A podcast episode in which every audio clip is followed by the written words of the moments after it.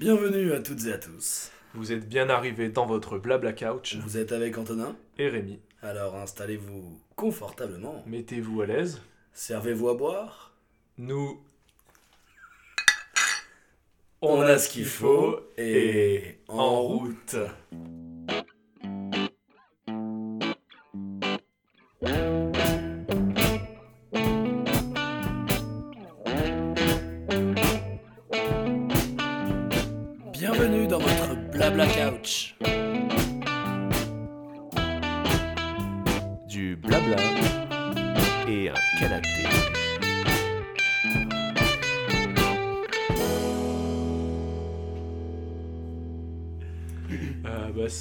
À vous, salut euh, oui. Antonin. Et oui, salut à vous, comme tu dis si bien, car euh, vous l'avez vu dans le titre.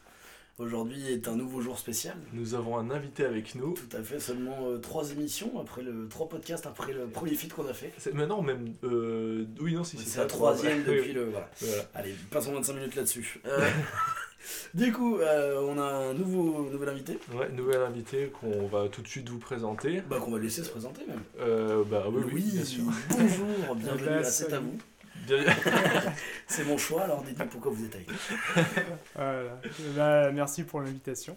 Bah écoute, non mais merci d'être venu d'abord. Alors, il faut le savoir d'ailleurs, vous, vous allez le savoir, euh, chers auditeurs, parce que Louis est notre seul auditeur. Donc, le, notre auditeur le plus fidèle. Ah oui, oui, chers auditeurs, et, sachez-le. et donc, c'est le seul auditeur, donc euh, Louis, tu l'entendras dans l'épisode, tu es notre, notre seul auditeur du coup. Oui, donc, ça, euh, ça me touche, je sais pas trop quand je dois prendre. mais- Sache que tu parles à ton toi du Et futur. voilà, c'est. Coucou mon moi du futur. Alors, c'était bien, euh, Ouais, Ça va, le canapé est confortable On tu verra si j'ai bien parlé. Non, mais en tout cas, bah voilà, Louis euh, qui a été euh, un de nos, nos premiers euh, soutiens. Ok, ouais, exactement, à nos premiers auditeurs, euh, assidus, euh, premiers à faire des commentaires, à donner des conseils. euh. Tout à fait. Et voilà, euh, ça fait plaisir de sert à voir rien ça. sans lui. Ah, oh, tiens, me devez tout. je te dois tout, putain. Ça va bien se passer. Il a changé ma vie, voilà. Donc, euh, bah écoutez, euh, mon cher Rémi, comme j'aime euh, Ouais. le dire, Le dire souvent. cette phrase en début qui me plaît d'émission. tant. Euh, mon cher Rémi, quel est le thème du jour? Le thème du jour, c'est les animaux. Les animaux. Et peut-être que Louis pourra nous dire pourquoi. Pourquoi nous l'avons invité, c'est vrai Et pourquoi les animaux? Euh, bah, moi, vous m'avez invité bah, parce que euh, je suis passionné d'ornithologie et de nature en général. Ouais. Euh, Tu es voilà. sympathique aussi. Mais ça, Voilà. Ah oui, joli Merci, merci. Moi, je t'aime bien, je t'aime bien. Ouais, c'est ça, Euh. Ça, me ça va droit au cœur. Et, Et euh, voilà, je travaille euh, du coup euh, dans le monde naturaliste où je fais des suivis d'oiseaux. Ouais. Et euh, bah, c'est voilà, c'est tout, j'a- j'adore ça quoi. Et donc, Ouais. comme on vous le dit souvent, euh, nous ne sommes experts en rien. Mais aujourd'hui, on a quand même un Aujourd'hui, on a une des exception. Ouais, ouais. oiseaux. Donc euh, voilà, donc il pourra nous reprendre si on dit des grosses conneries. Et, euh, Ouais, et voilà, donc euh, J'essaierai au mieux. Donc c'est bien d'avoir euh, deux, ouais, deux ignorants et un, et un érudit. et un érudit. Non mais c'est vrai que c'est c'est- ça je voulais le, le préciser en début d'émission, c'est vrai que c'est très très agréable d'avoir... Alors on veut pas mettre la pression du tout, hein, c'est voilà, s'il y a une erreur vous en voulez à Louis, pas à nous. hein. non, non mais c'est vraiment, je trouve ça vraiment agréable de... Ouais. qu'un peu de... Nous le but c'est pas du tout d'apporter forcément des, des connaissances et tout ça, mais je trouve ça Oui, quand même oui. chouette de... Là on va... Grâce à notre nouvelle formule qu'on va, répéter, qu'on va rappeler tout à l'heure, on Ouais. va essayer d'avoir un petit débat, une petite, euh, Ouais, euh, une de, petite conversation, un petit échange. un quoi. fil ensemble. C'est ça, de, de dérouler un fil rouge. et euh, non, je trouve ça chouette du coup d'avoir quelqu'un de vraiment de passionné Bah et, de, et de connaisseur sur, ce, sur, sur un domaine précis du, du thème, parce que du coup, bah, ça apporte toute une autre dimension à, à Carrément. notre Tu discussion. vas pouvoir donc, euh, étoffer, amener un peu plus loin ce débat Euh, d'ignorants. je, je vais le faire au mieux. Et puis, euh, puis voilà, n'hésite pas aussi, à- on va peut-être de temps en temps on peut te demander de nous parler de tes expériences. euh, Bah ouais, verra. carrément, ouais, ouais. de- verra comment ça se passe. Bon, écoutez, comme d'habitude, on a dit qu'on allait les super bien les préparer les prochains là pour que la Ah nouvelle, ouais, euh, ouais. pour que la nouvelle formule marche aux, aux petits oignons. Bon, clairement, on est encore à la rage, donc euh, vous n'avez pas commencé trop à juger. euh. Déjà donné De tout toute l'argent façon, sur le Tipeee on vous pas entend- encore, et puis après, On vous entend pas, De toute façon, vous commentez pas. Vous commentez pas Ah oui, bah tiens, on va le dire en début d'émission, parce que là, t'as déjà peut-être, on a déjà perdu peut-être les 10 auditeurs qui sont tombés dessus par Oui. hasard, mais pour ceux qui sont restés, mettez-nous des commentaires sur la page Ouais. Facebook Blabla Couch, sur iTunes, sur la plateforme sur laquelle vous écoutez, sur YouTube. Sur YouTube, Si c'est jamais pratique. aussi, voilà, même si vous l'avez déjà écouté sur notre plateforme, vous pouvez revenir sur YouTube, ça nous fait une vue en plus. On a des petits malinois. et en plus, voilà, de, de mettre un petit commentaire et des pouces, Bah des oui. machins. En fait, les commentaires, même si vous n'avez pas aimé, mettez-en, Ah dites-nous, ouais, message privé, c'est mieux pour pas que ça soit vu publiquement. Mais non, non, mais allez-y, dites-nous, parce que c'est comme ça qu'on va s'améliorer. Ou à l'adresse mail, comme on le dit aussi souvent, euh, blablacouch.podcast.gmail.com. Et voilà, le swag en barre. Euh, écoute, mon petit Rémi, c'est toi qui t'es occupé du quiz?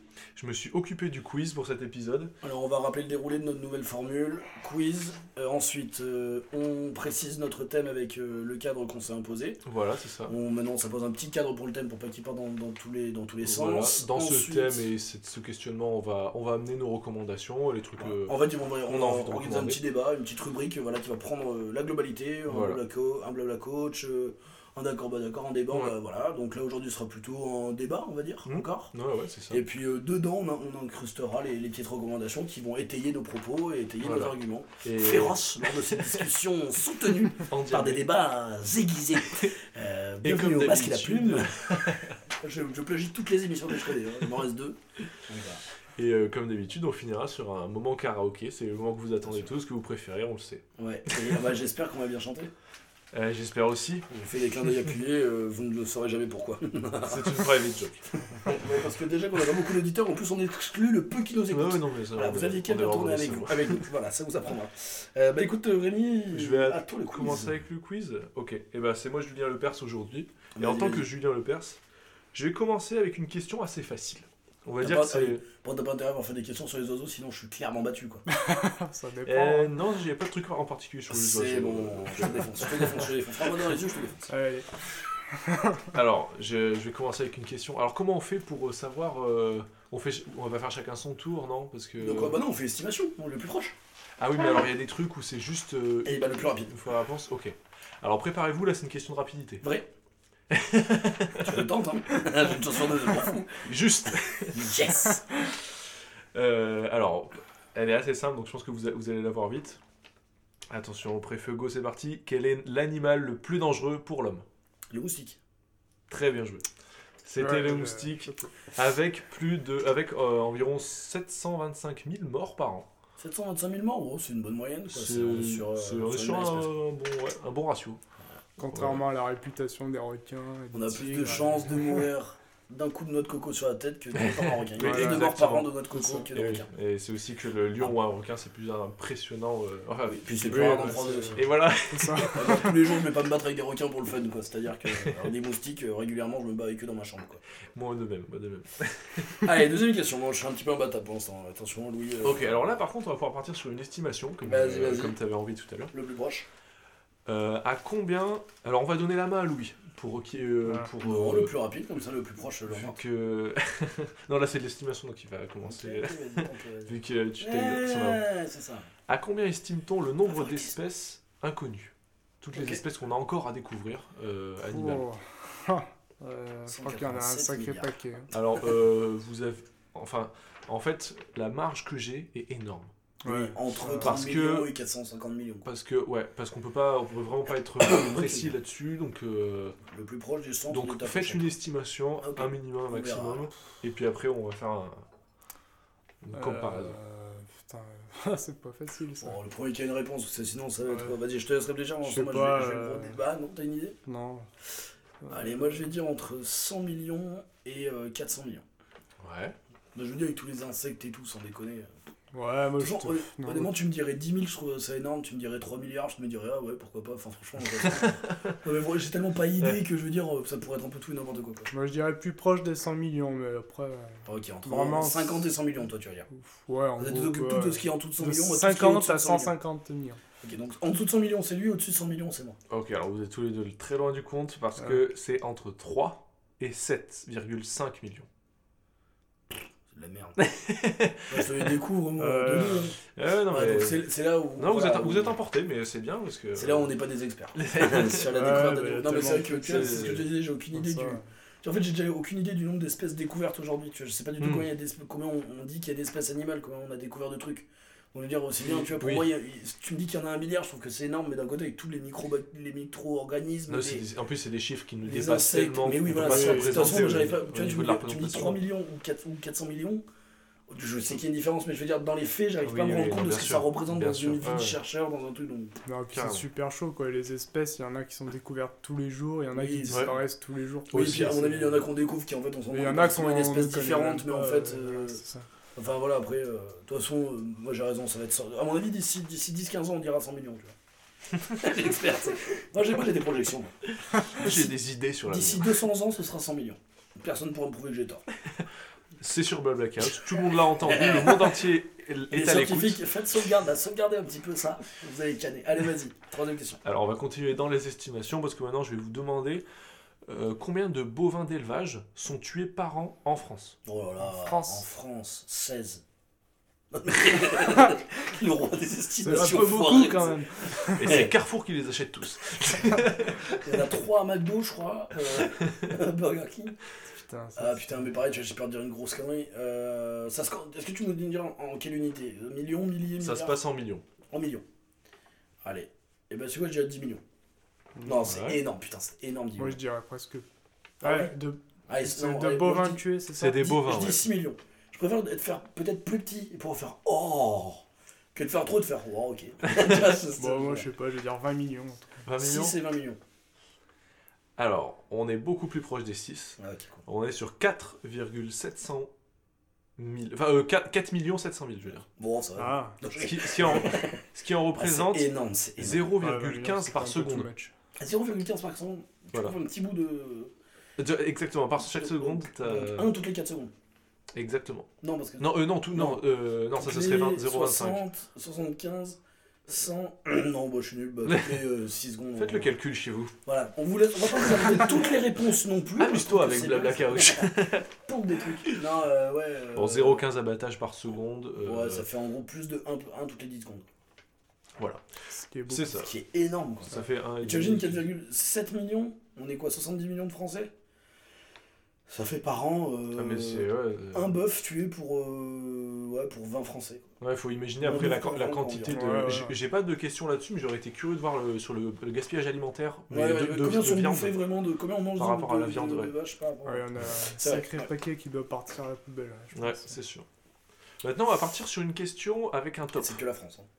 Le top 5 des animaux domestiques en France. Le chat, Le chat. chien. Ah, faites, ah, faites chacun à votre tour votre top, votre top 5. Ah. Selon vous, euh, comment, comment ça s'organise? Chat ou chien? Et après, je vous donnerai pour ça. Vas-y, je dis chat, chien. Poisson rouge ou hamster Alors, par contre, euh, on Ah, va, on Pas va. les poissons. En fait, euh, mammifères. en fait, voilà, il y a. Bon, je vais, je vais vous donner les 5 Allez, on doit parce qu'en ça. fait, ce qui se passe, c'est que c'est rongeur. Il n'y a pas lapin ou cochon d'Inde, c'est D'accord, rongeur. oui, rongeur. donc. Ah, c'est un Moi je genre, dis quoi. chat, chien, Ouais, voilà, rongeur, c'est ron- c'est un poisson. genre. Et il y a poisson, c'est pas, c'est pas ce poisson Et en dernier, particulier, Moi je pense et, à et oiseau. cheval éventuellement. Bah, dans ce ordre-là. moi. Chat, chien, rongeur, poisson, oiseau. Ouais, Attends. Ok. Chat, chien, là, je sais pas, ouais, c'est un peu Ouais, c'est kiff-kiff, chat. mais ouais, chien, chat. euh, Je vais dire chien, Ouais, chat, comme ça, il y a un petit challenge. Voilà, chien, chat et. euh, Moi je dis Peut-être euh, rongeur, poisson. Moi je dis rongeur, poisson, oiseau. Ouais, rongeur. Ouais, si, pareil, ouais, rongeur, Ok. poisson, On change juste chat et chien quoi. Alors du coup, c'est Louis qui a eu raison euh, Sur chat-chien. sur, chi- sur chien-chat. Chien, chat, ouais. Et- Mais ça se joue vraiment pas, à pas grand-chose. Ouais. En fait, il y a 26,3% Ouais, des Français qui ont un chien Ouais. et 26% des Français Ah oui, qui ont un chat. Mais le truc, Ouais. c'est qu'il y a plus de chats en fait en France, parce qu'en général, les gens qui ont des chats, ils en ont plusieurs. Enfin, il y a plus, il y a plus Ah, de gens. qui- personnes qui ont des chats. C'est de foyer en fait, c'est en foyer. Oh, bon, Ah, d'accord, bah, oui, faut- oui, donc clairement, il y a plus de chats. il y a beaucoup- Ça, tu ouais. précises pas, ça, tu précises pas. Moi, j'aurais dit chien aussi. C'était trompeur, j'avoue. Bah, oui, bah oui, non, mais, il y a beaucoup plus de chats en France. que toi, par exemple, ton père. Il a trois chats. Exactement, on a trois chats.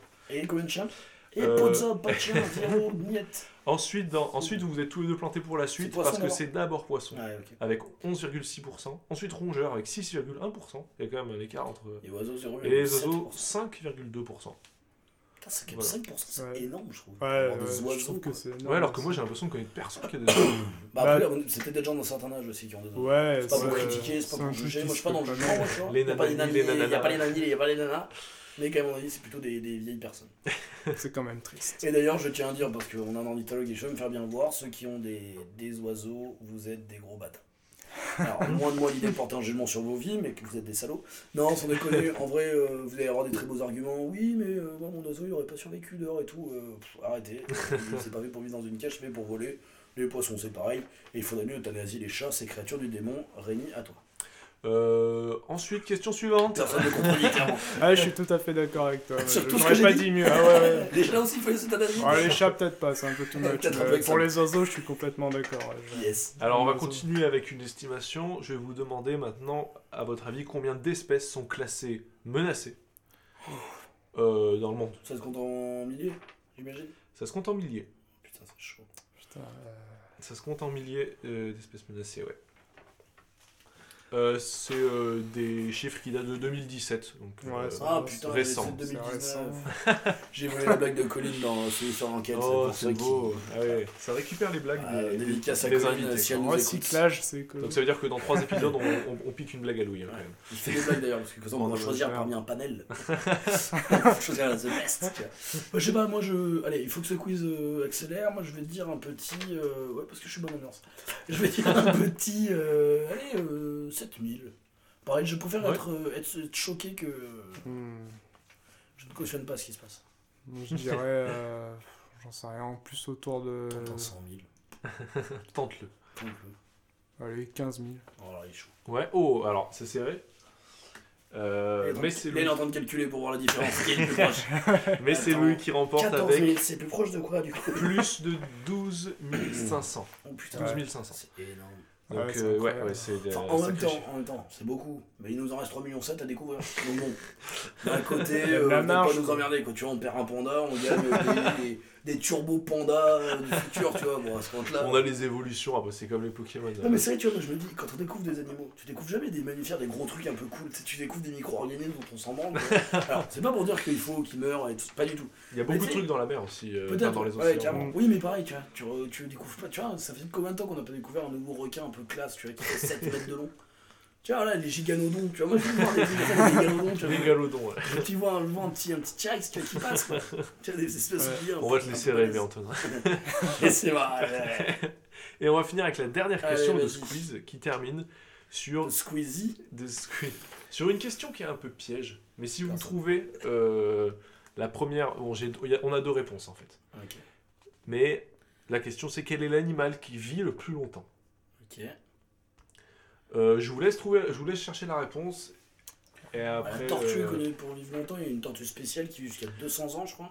Ouais, après sachez que il y a des animaux très euh, comment dire des je sais pas si on appelle ça des micro-organismes euh, oui, non, euh, des- petit. mais en tout cas des espèces vraiment Oui, qu'on connaît pas, quoi. qui bah après Oui, genre. cherchez peut-être la famille un peu La carrière du Nicaragua, ce- genre, il vit euh, 600 ans. non La mais carrière, euh, il vit une journée, d'ailleurs. Il y a même, il y a même des... J'ai appris ça dans une vidéo de Max Bird dont tu vas parler tout à l'heure, je te Mm. spoil, t'es en non, non, c'est pas beau Il a sorti une vidéo hier où il parle justement de Dakarien qui, qui ah oui il meurt avant de naître. d'accord Genre ils s'accouplent dans le ventre de leur mère et les mâles meurent après l'accouplement. Du coup, genre ils, ils- ils Ah. meurent en négatif. Ils Ah naissent déjà, enfin ils, ils meurent avant de naître. Donc c'est je- Mais ils se reproduisent quand même, donc tu peux pas non plus dire tu vois, qu'ils sont morts-nés quoi. Ils, sont vrais- ils ont eu une vie mais avant, avant d'être vivants quoi. c'est étrange étrange.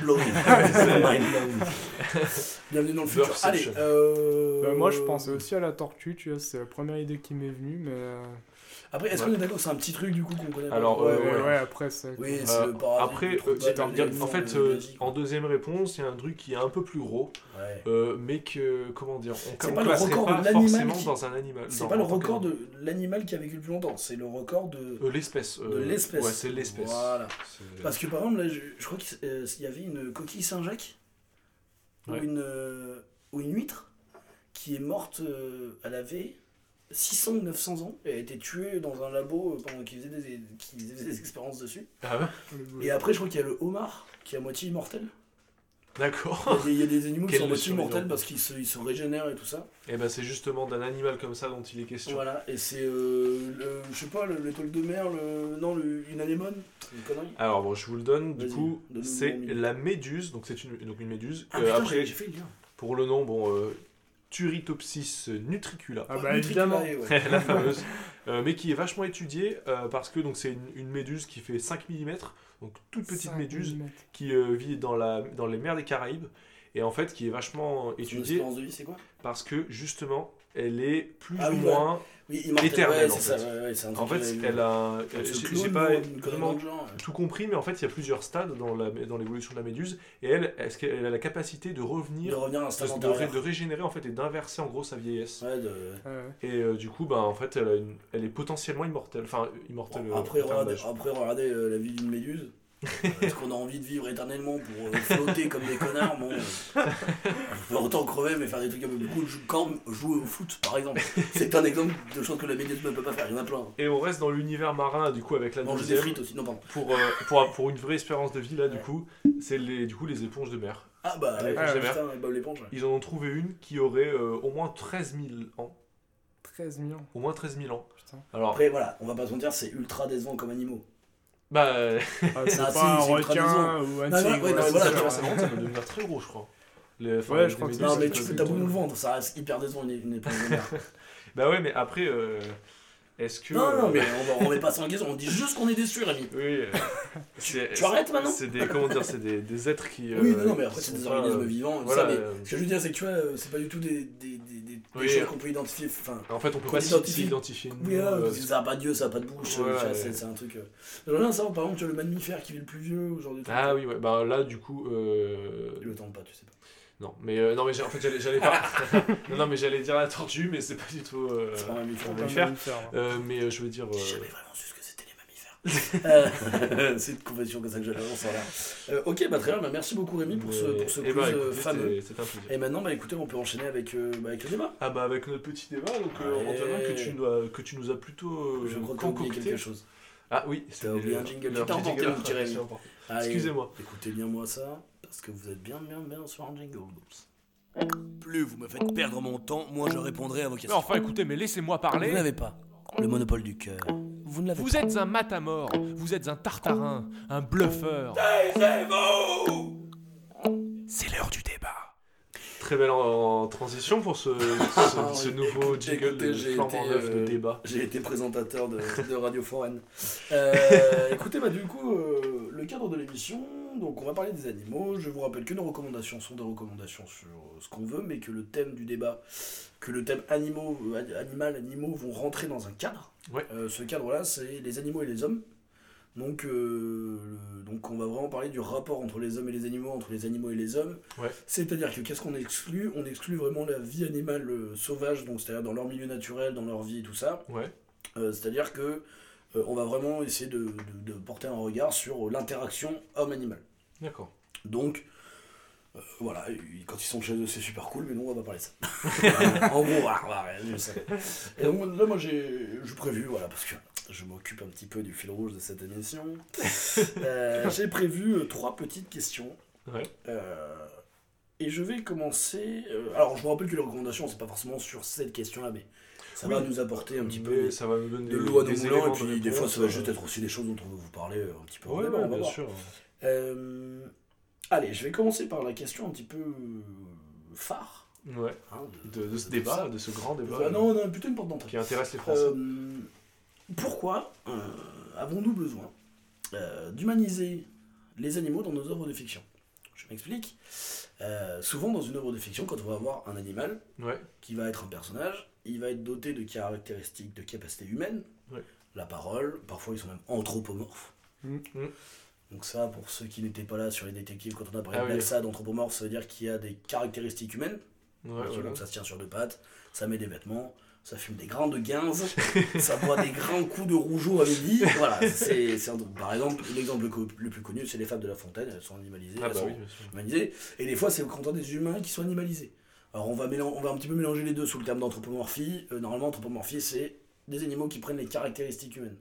Ouais. Donc par exemple, euh, je, je crois que les fables de La Fontaine, c'est de, l'anthro- c'est de l'anthropomorphie, c'est-à-dire que c'est des animaux qui prennent des caractéristiques humaines tout en restant fondamentalement des animaux. Oui. Ouais. La cigale et le Oui, faucon, oui, ça reste une cigale et une représente faucon, mais- vraiment l'animal. Voilà, euh, Et je crois que par exemple Black Sad, c'est plutôt de l'animalisation, c'est-à-dire des humains qui ont des physiques Oui. qui ont des caractéristiques animales. C'est ça. Mais nous, on va tout mélanger sous anthropomorphie, euh, parce qu'en plus, je suis même pas sûr de ce que je vous raconte, comme d'habitude, quand je des explications semi-scientifiques. Ou... C'est de toute façon, c'est toujours pareil. euh, le quiz que vous avez. euh, Pareil, c'est Wikipédia, hein. juste avant. Il nous l'a pas dit, mais on le devine, c'est du Topito, c'est Wikipédia. Non, mais pour Topito, faut arrêter de ça comme des sens. Si Non, vous non. nous écoutez Topito, on vous adore, mais voilà, pareil, vous aussi, vous êtes sur Wikipédia, donc euh, c'est Non, non, circuit fermé. quoi. Non, mais c'est les premiers sites que Oui, je trouve. bien sûr, non. Pas la question. On n'est pas des experts. On n'est pas des experts. Pas de questions sur les oiseaux, donc Louis n'a pas pu nous dire si on avait raison ou pas. Voilà, du coup, je passe même pas pour un expert. Euh, tu me rappelleras pourquoi on a invité non, du coup, alors, Bon, bah, salut. d'humaniser euh, les animaux, donc de, de, de, de rendre les animaux anthropomorphiques Moi, il y a, il y a deux pistes que j'aimerais explorer avec vous.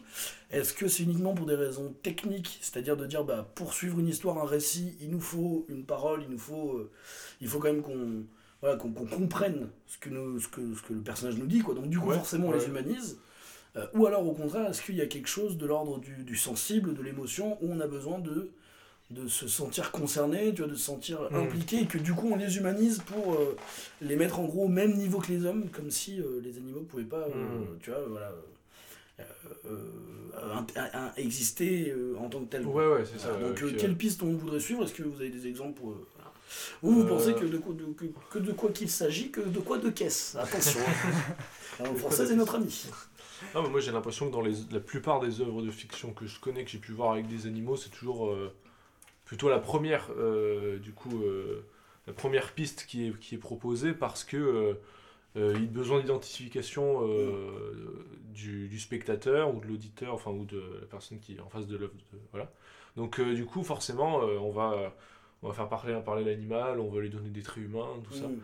Mais en même temps, je, je serais curieux de voir, comment dire, une espèce de, une espèce de, par exemple, un film où, je sais pas comment dire ça, un espèce de docu-fiction, euh, tu vois, où, par exemple, tu as des scènes, je sais pas, il y avait une vidéo qui avait pas mal tourné dernièrement, où il y avait, euh, je sais plus ce que c'était comme animal qui essayait de d'échapper à euh, des serpents, je crois.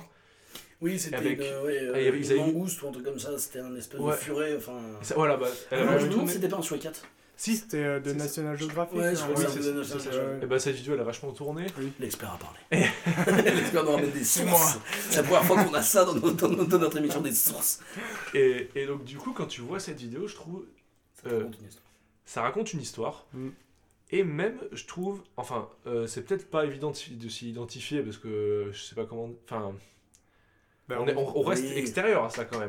Mais t'as mais- de l'empathie quand même pour le. Franchement, t'as de l'empathie et tu vois vraiment un personnage que tu peux mettre en tant que héros, peut-être quelque part, avec des assaillants, Mm. enfin, euh, des. euh, alors, alors, Avec un méchant et tout Ouais. ça. Oui, oui, c'est ça. Alors que, Alors, alors, que éthiquement, pas du tout. éthiquement, foutre euh, un animal exprès au milieu de, de son prédateur pour faire un film, Non, mais c'est national. pas top. Mais c'est bof. Après, si c'est national jeu. Enfin, euh, Bah, Vous pensez en que c'est vrai, une- je Non, non, non, mais non, si tu dis on pourrait faire un film en mettant, tu vois, un méchant. Ah oui, ça- non. Si toi tu le fais, t'es un bâtard, mais euh, peut-être non, là ça, ils c'est fait, le Après, moi, quand je vois ces trucs, je me demande dans quelles conditions c'est tourné. Quand je vois Oui. les caméras à l'intérieur du trou, tu vois, Bah ouais, je ouais. me dis, euh, alors, soit c'est dans, un, dans un parc, c'est prévu, soit ils ont carrément foutu leur truc dedans et ils ont emmerdé la bestiole, tu vois.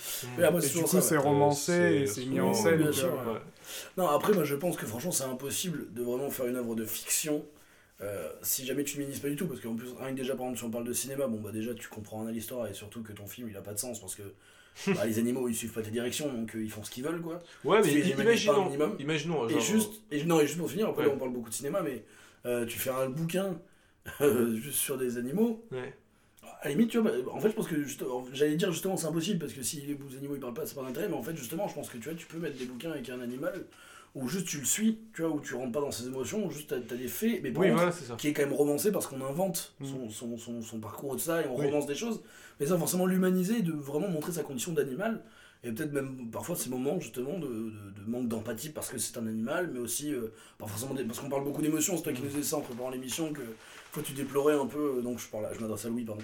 Euh, que Louis déplorait un peu parfois justement ce truc-là où on essaie de mettre des émotions à tout prix humaines sur des comportements animaux et que c'est pas, forc- pas forcément vrai, c'est même rarement vrai. et C'est souvent des trucs beaucoup plus Oui, bah primaires. voilà, c'est Bah c'est ouais. pour euh, donner des sen- faire partager Ouais. des sentiments avec ceux qui regardent. Moi, la, la- Hmm. la question aussi, je trouve qu'il découle de ça, parce qu'en effet, c'est un peu impossible de, le- enfin, de le laisser comme tel, bien que c'est peut-être à creuser, mais surtout, pourquoi Est-ce qu'on, est-ce qu'on, est-ce qu'il y a une vraie démarche de dire, euh, bah parce que on- on- techniquement, on veut que ce soit plus facile. Est-ce que c'est la facilité? Ou est-ce que ça sert vraiment à un propos plus profond et tout ça, euh, sur Mm. faire réfléchir à la condition euh, animale et tout ça, quoi? Ouais.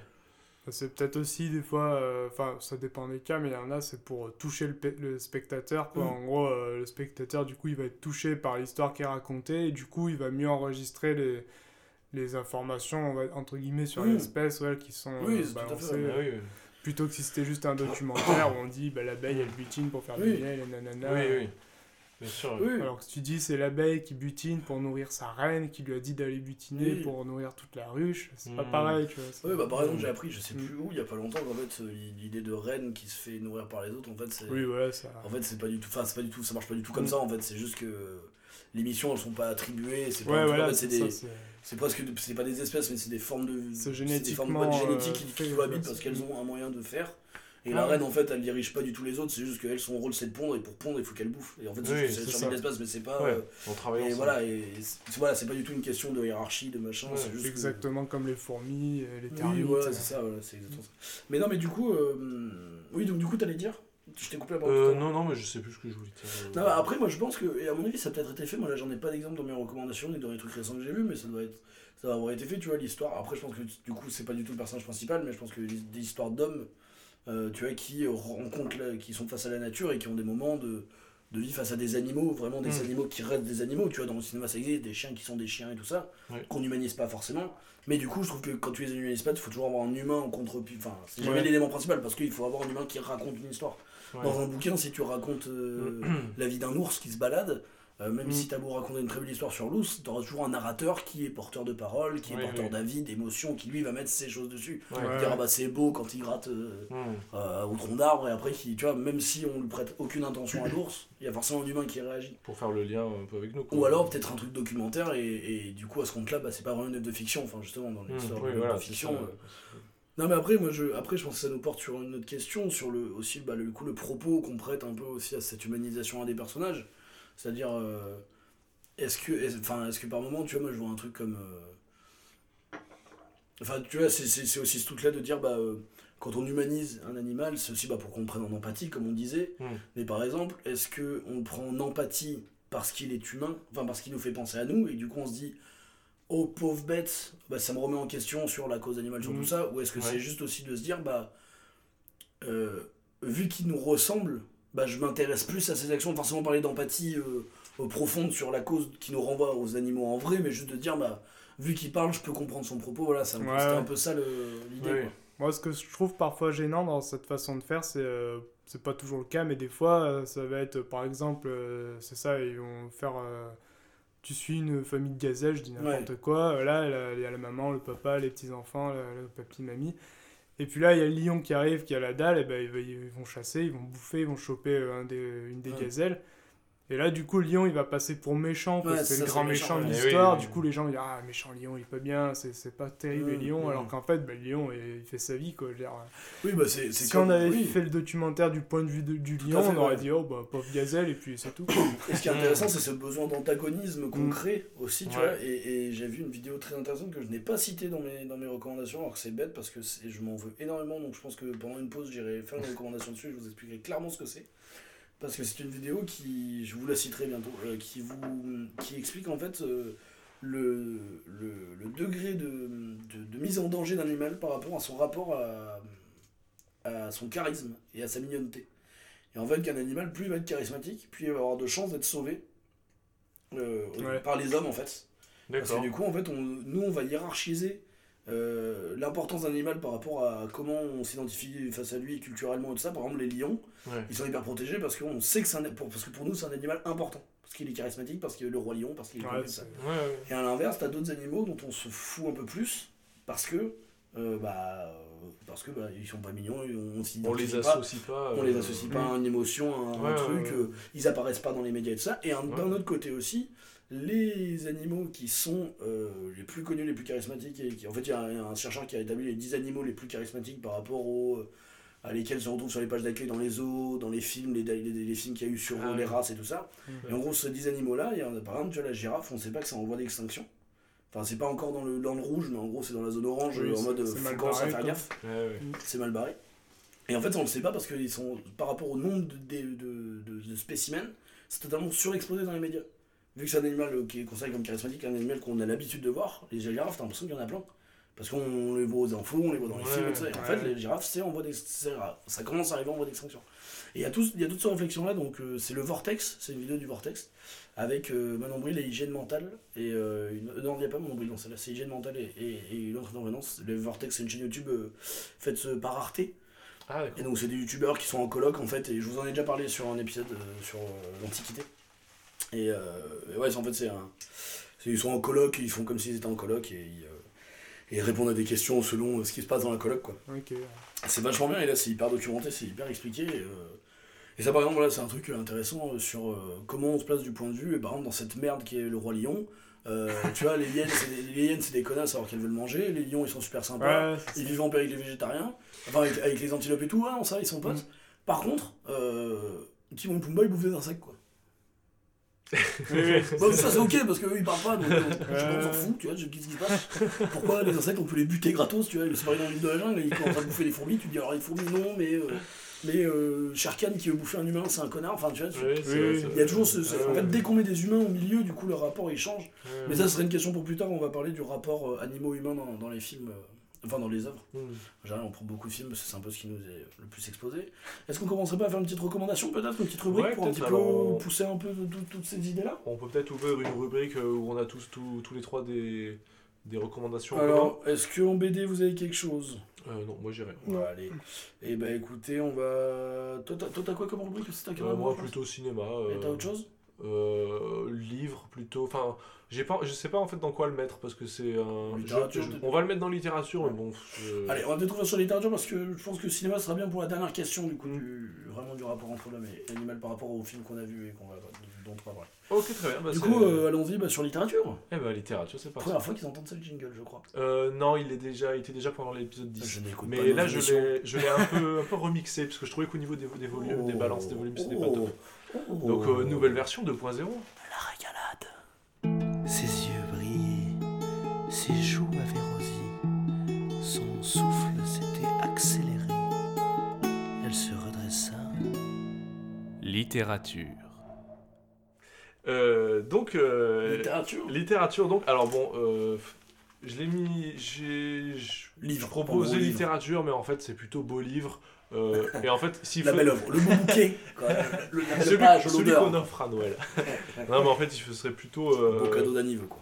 En fait, il faudrait faire une, une rubrique carrément photo pour ça. Parce que là, c'est un livre photo en fait. Enfin, c'est, euh, Oui. En fait, c'est un photographe qui est assez. Attends, je te le fais là, la rubrique photo. hein. Ksh, ksh, ksh, ksh. Ah, photo. Ah, merci pour ce jingle exclusif. info. Unique, parce qu'on parlera certainement jamais de photos. Donc, euh, Non, bah, profite. très bien. Euh, donc, euh, je vais vous parler de Vincent Munier. Euh, Vincent Munier, qui est un photographe euh, animalier que, qui est connu dans le monde de la, de la photo animale, euh, animalière. On dit comme ça Ouais, la photo animalière. ouais. Et ben, il est, enfin, il est plutôt connu, Louis, il me semble. Euh, Tu, je crois que tu as déjà vu des. non, parce qu'il me Oui, semble. notre expert sur le que- terrain, dites-nous. oui, je suis du Bah, il côté est- de l'animalerie. Oui, en tête, transmission. Ouais, il est assez Non, réputé. parce que- euh, il a fait quelques euh, suivis, reportages photos assez, euh, assez ouf, quoi, à voir. euh, Ouais, ouais. du coup, tu vas en parler. mais Ouais, ouais, carrément. Bah, il est moi, connu. moi, en tout cas, j'ai découvert du coup Arctic, euh, donc, euh, qui a été publié en 2015. Euh, publié en 2015 euh, grâce, à, grâce à Louis euh, qui me l'avait euh, qui me l'avait recommandé. L'année, c'est quoi? C'est ce que c'est lent 2015 Ah, je crois que c'était lent. Arctique. L'Antarctique. Allez, ça enchaîne. Padam. Yes, I. Allez, pour moi, ça, moi, je quitte le mec. Cette blague est à chaque épisode, je crois. Et donc, donc, euh, donc c'est un, un- un très beau, euh, donc, euh, Très bel ouvrage. un très bel ouvrage, un très bel, euh, très beau livre photo. Je, je sais vraiment pas comment, comment on Un appelle livre ça. de photos Mais un- ouais. c'est ça. Un recueil de photos, peut-être. Euh, donc, euh, donc grand format euh, avec des, des photos mais- enfin, euh, magnifiques de, donc, de l'Arctique, de ce... oh là, j'allais dire... euh, c'est un con- euh, continent Non Ouais. Ouais, on, dit, on peut Euh, dire ça Ah ouais, c'est le continent. ouais. De ce continent qu'on connaît peu. Le sixième continent, je crois. Je sais pas combien de continents, j'en sais rien. Je sais Allez, pas. Eh, les impros, ça suffit maintenant. Je fais que des faits. Ah, ce qui est intéressant, en plus, Et- il y a un peu des explications, il n'y a pas que des photos dedans. En fait, ce qui est super, c'est qu'il y a... euh, c'est des extraits, en fait, de son carnet de... Carnet de voyage, carnet Oui, de, périple, on Oui, on c'est par rapport à un voyage en particulier. Euh, bah, en fait, ouais, il est parti. Une expédition. il- voilà, il est parti vraiment en expédition en Arctique pour justement prendre des photos de l'Arctique euh, des animaux, mais aussi des paysages en fait. Euh, et donc il est parti là-bas, et je crois qu'il y a vraiment peu de photographes qui sont autorisés à aller là-bas, parce qu'au niveau des conditions euh, climatiques, des conditions bah, ouais, ouais, de, de mé- Ouais, météorologiques, ouais, carrément, c'est ouais, ouais. extrême. Ouais, c'est très compliqué. C'est ouais, vraiment ouais. extrême. C'est pas qu'ils se sont autorisés ou pas, c'est juste que c'est c'est super en Ouais, fait. C'est un peu drôle. ouais, bah, ah oui, c'est oui, mais c'est ça. Oui, chaud. oui, oui, non, oui, c'est ça. Oh. ouais, c'est- Et attention, note là, je vais peut-être le reprendre ça. Donc là, Mais euh, ouais. voilà, que, du Van coup, météo. euh, c'est les premiers à avoir bravé ce, froid, quoi. Enfin, là. Euh, ah on a le bouquin là, d'ailleurs, je vous le montre.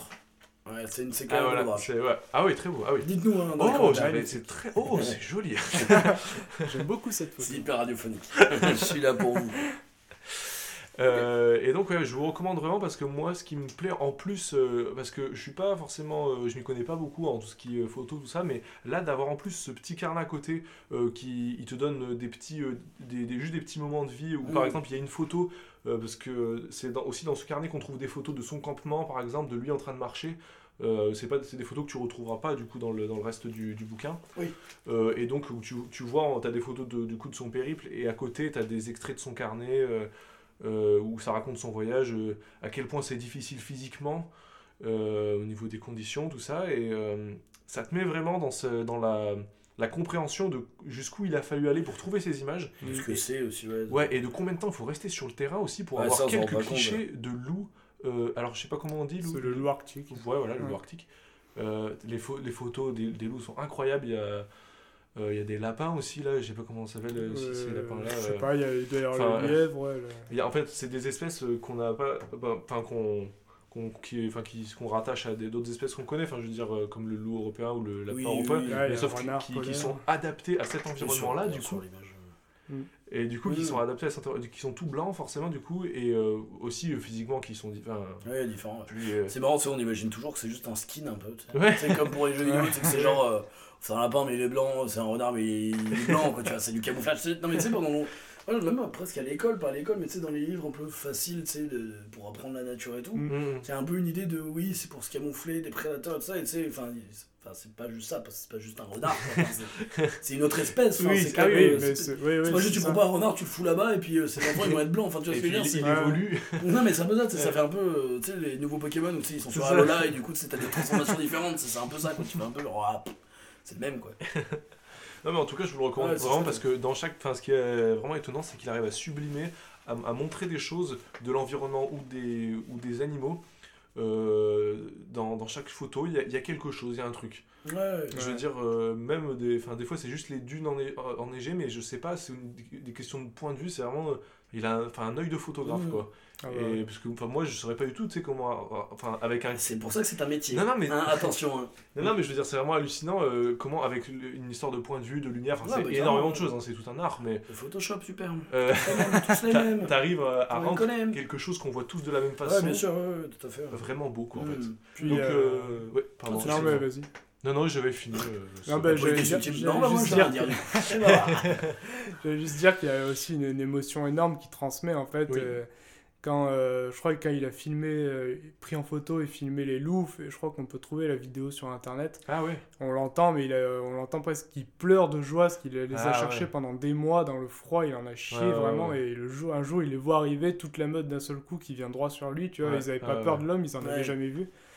Et du coup, ils sont venus, ils ont joué avec ses affaires et tout. Et lui, tu vois, ça fait ouais. des mois qu'il les cherchait. Il leur a couru après. Tu l'entends, sa voix, elle tremble, tu vois, tellement il est ému. En fait, on a appris c'est parce qu'il était en train de se manger le pied par un loup. L'histoire a pris une autre dimension, mais euh, Il avait perdu ses bras à cause du froid. il s'est vu la homme tronc, mais euh, voilà, il Mais bon, il pleurait certainement de joie. hein. Moi, je pense que c'était ça. Non, mais ça se lit ouais, dans les extraits aussi du carnet, tu sens que Ouais. c'est, il est, une rencontre qui change son voyage, quoi. Ouais, ouais. Ah, c'est cool. Donc euh, voilà. Et bah écoute, avant, bah, après, euh, est-ce que c'est facile à se procurer? Est-ce que tu peux redire le titre que les gens Euh, aiment bien alors, euh, Arctique, De Vincent Munier. Vincent Munier. Alors, euh, c'est, le genre de livre qu'on offre pour Noël ou Oui, pour un coûte 50 anniversaire, balles ça vaut euh, autour de 50 euros. Ouais, euh, ok. Bon, maintenant, on va mettre les prix. C'est quoi vrai, on va tenter les prix? Ah, toi, euh, Louis, t'es une petite Euh, pareil, ouais. c'est pas vraiment littérature? Ouais, bah pareil que Rémi, c'est un livre un peu photo, mais euh, ouais, c'est c'est pas un recueil de photos non plus, c'est c'est un petit peu livre documentaire. Ouais. Euh, c'est un livre qui s'appelle qui s'appelle Portrait d'araignée, D'accord. parce que euh, je voulais en parler parce que moi j'adore les araignées. D'accord. je trouve ça euh, très beau, même si c'est Ouais. peu pas souvent Peu le cas de. apprécié. Ouais, voilà. Ouais, ouais. Pas Eh souvent bah. ce que les gens pensent. Ça Ouais. peut s'abstenir il, il paraît que l'araignée, c'est. Enfin, comment dire, la nature lui a donné une forme pour qu'elle puisse, de base, en gros, évoquer un sentiment de peur. Ouais, Je sais pas si c'est vrai, mais. Euh, c'est c'est un truc que je j'entends dire je des sais fois. pas, moi je pense que c'est une, elle a une forme physique qui en fait le- lui permet d'être assez euh, redoutable et de s'adapter à toutes sortes de milieux. Tu vois, ses yeux lui permettent de voir de partout. Ouais. Aux situations, euh, permet d'être peut aller vite, Ouais, c'est ça. partout. Ouais. Elle est- elles ont une toile d'araignée pour euh, Pour se déplacer, pour chasser.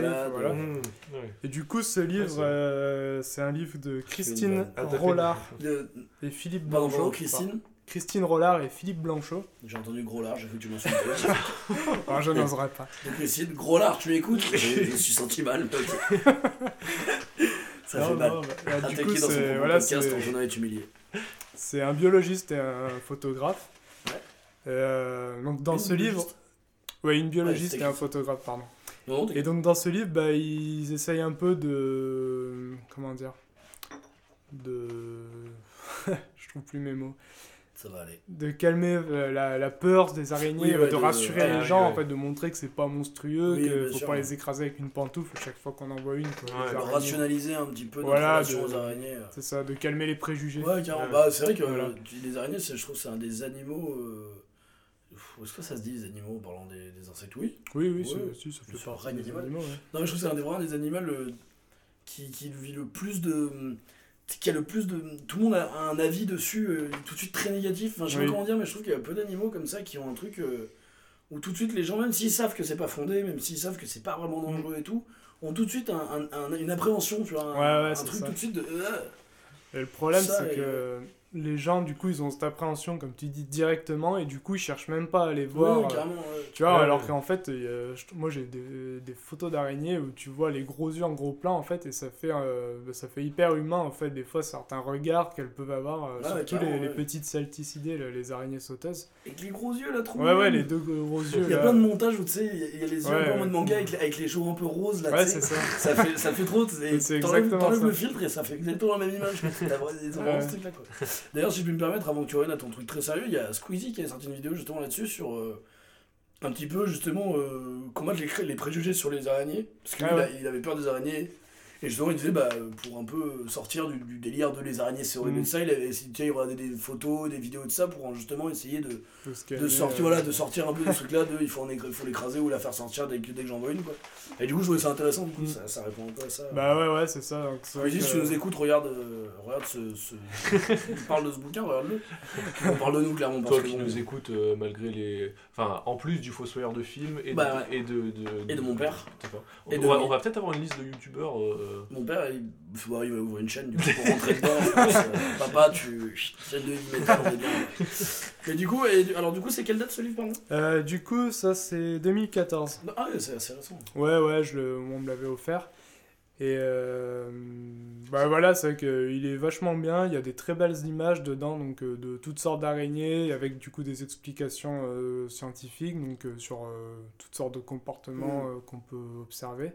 Il y a un peu Et, des euh, articles, enfin un peu des, des, des textes aussi. Ouais, des voilà, explicatifs, c'est ça, ouais, c'est des, petits textes tout, voilà, qui ouais. expliquent, tu vois, euh, qui expliquent la photo et du coup des comportements. Donc c'est fait exprès, voilà. qui, qui gratte quand même un petit peu, quoi. qui- Ouais, ouais, qui ouais, Ah oui, donc c'est vraiment comme ça. plus un, un livre, euh, on pourrait dire documentaire, qu'un, Mm. enfin, ou scientifique, Bah, c'est qu'un voilà. livre euh, photo en fait. Mais c'est un Ouais. gros format quand même. Mais disons que les photos qu'il illustre, c'est des belles photos, tu vois. C'est Ouais. pas des photos où il scientifiques, montre euh, la euh, tête de l'araignée pour montrer les Ouais, ouais, yeux. Là, c'est un recherche Mal truc cadré, un peu euh, flou.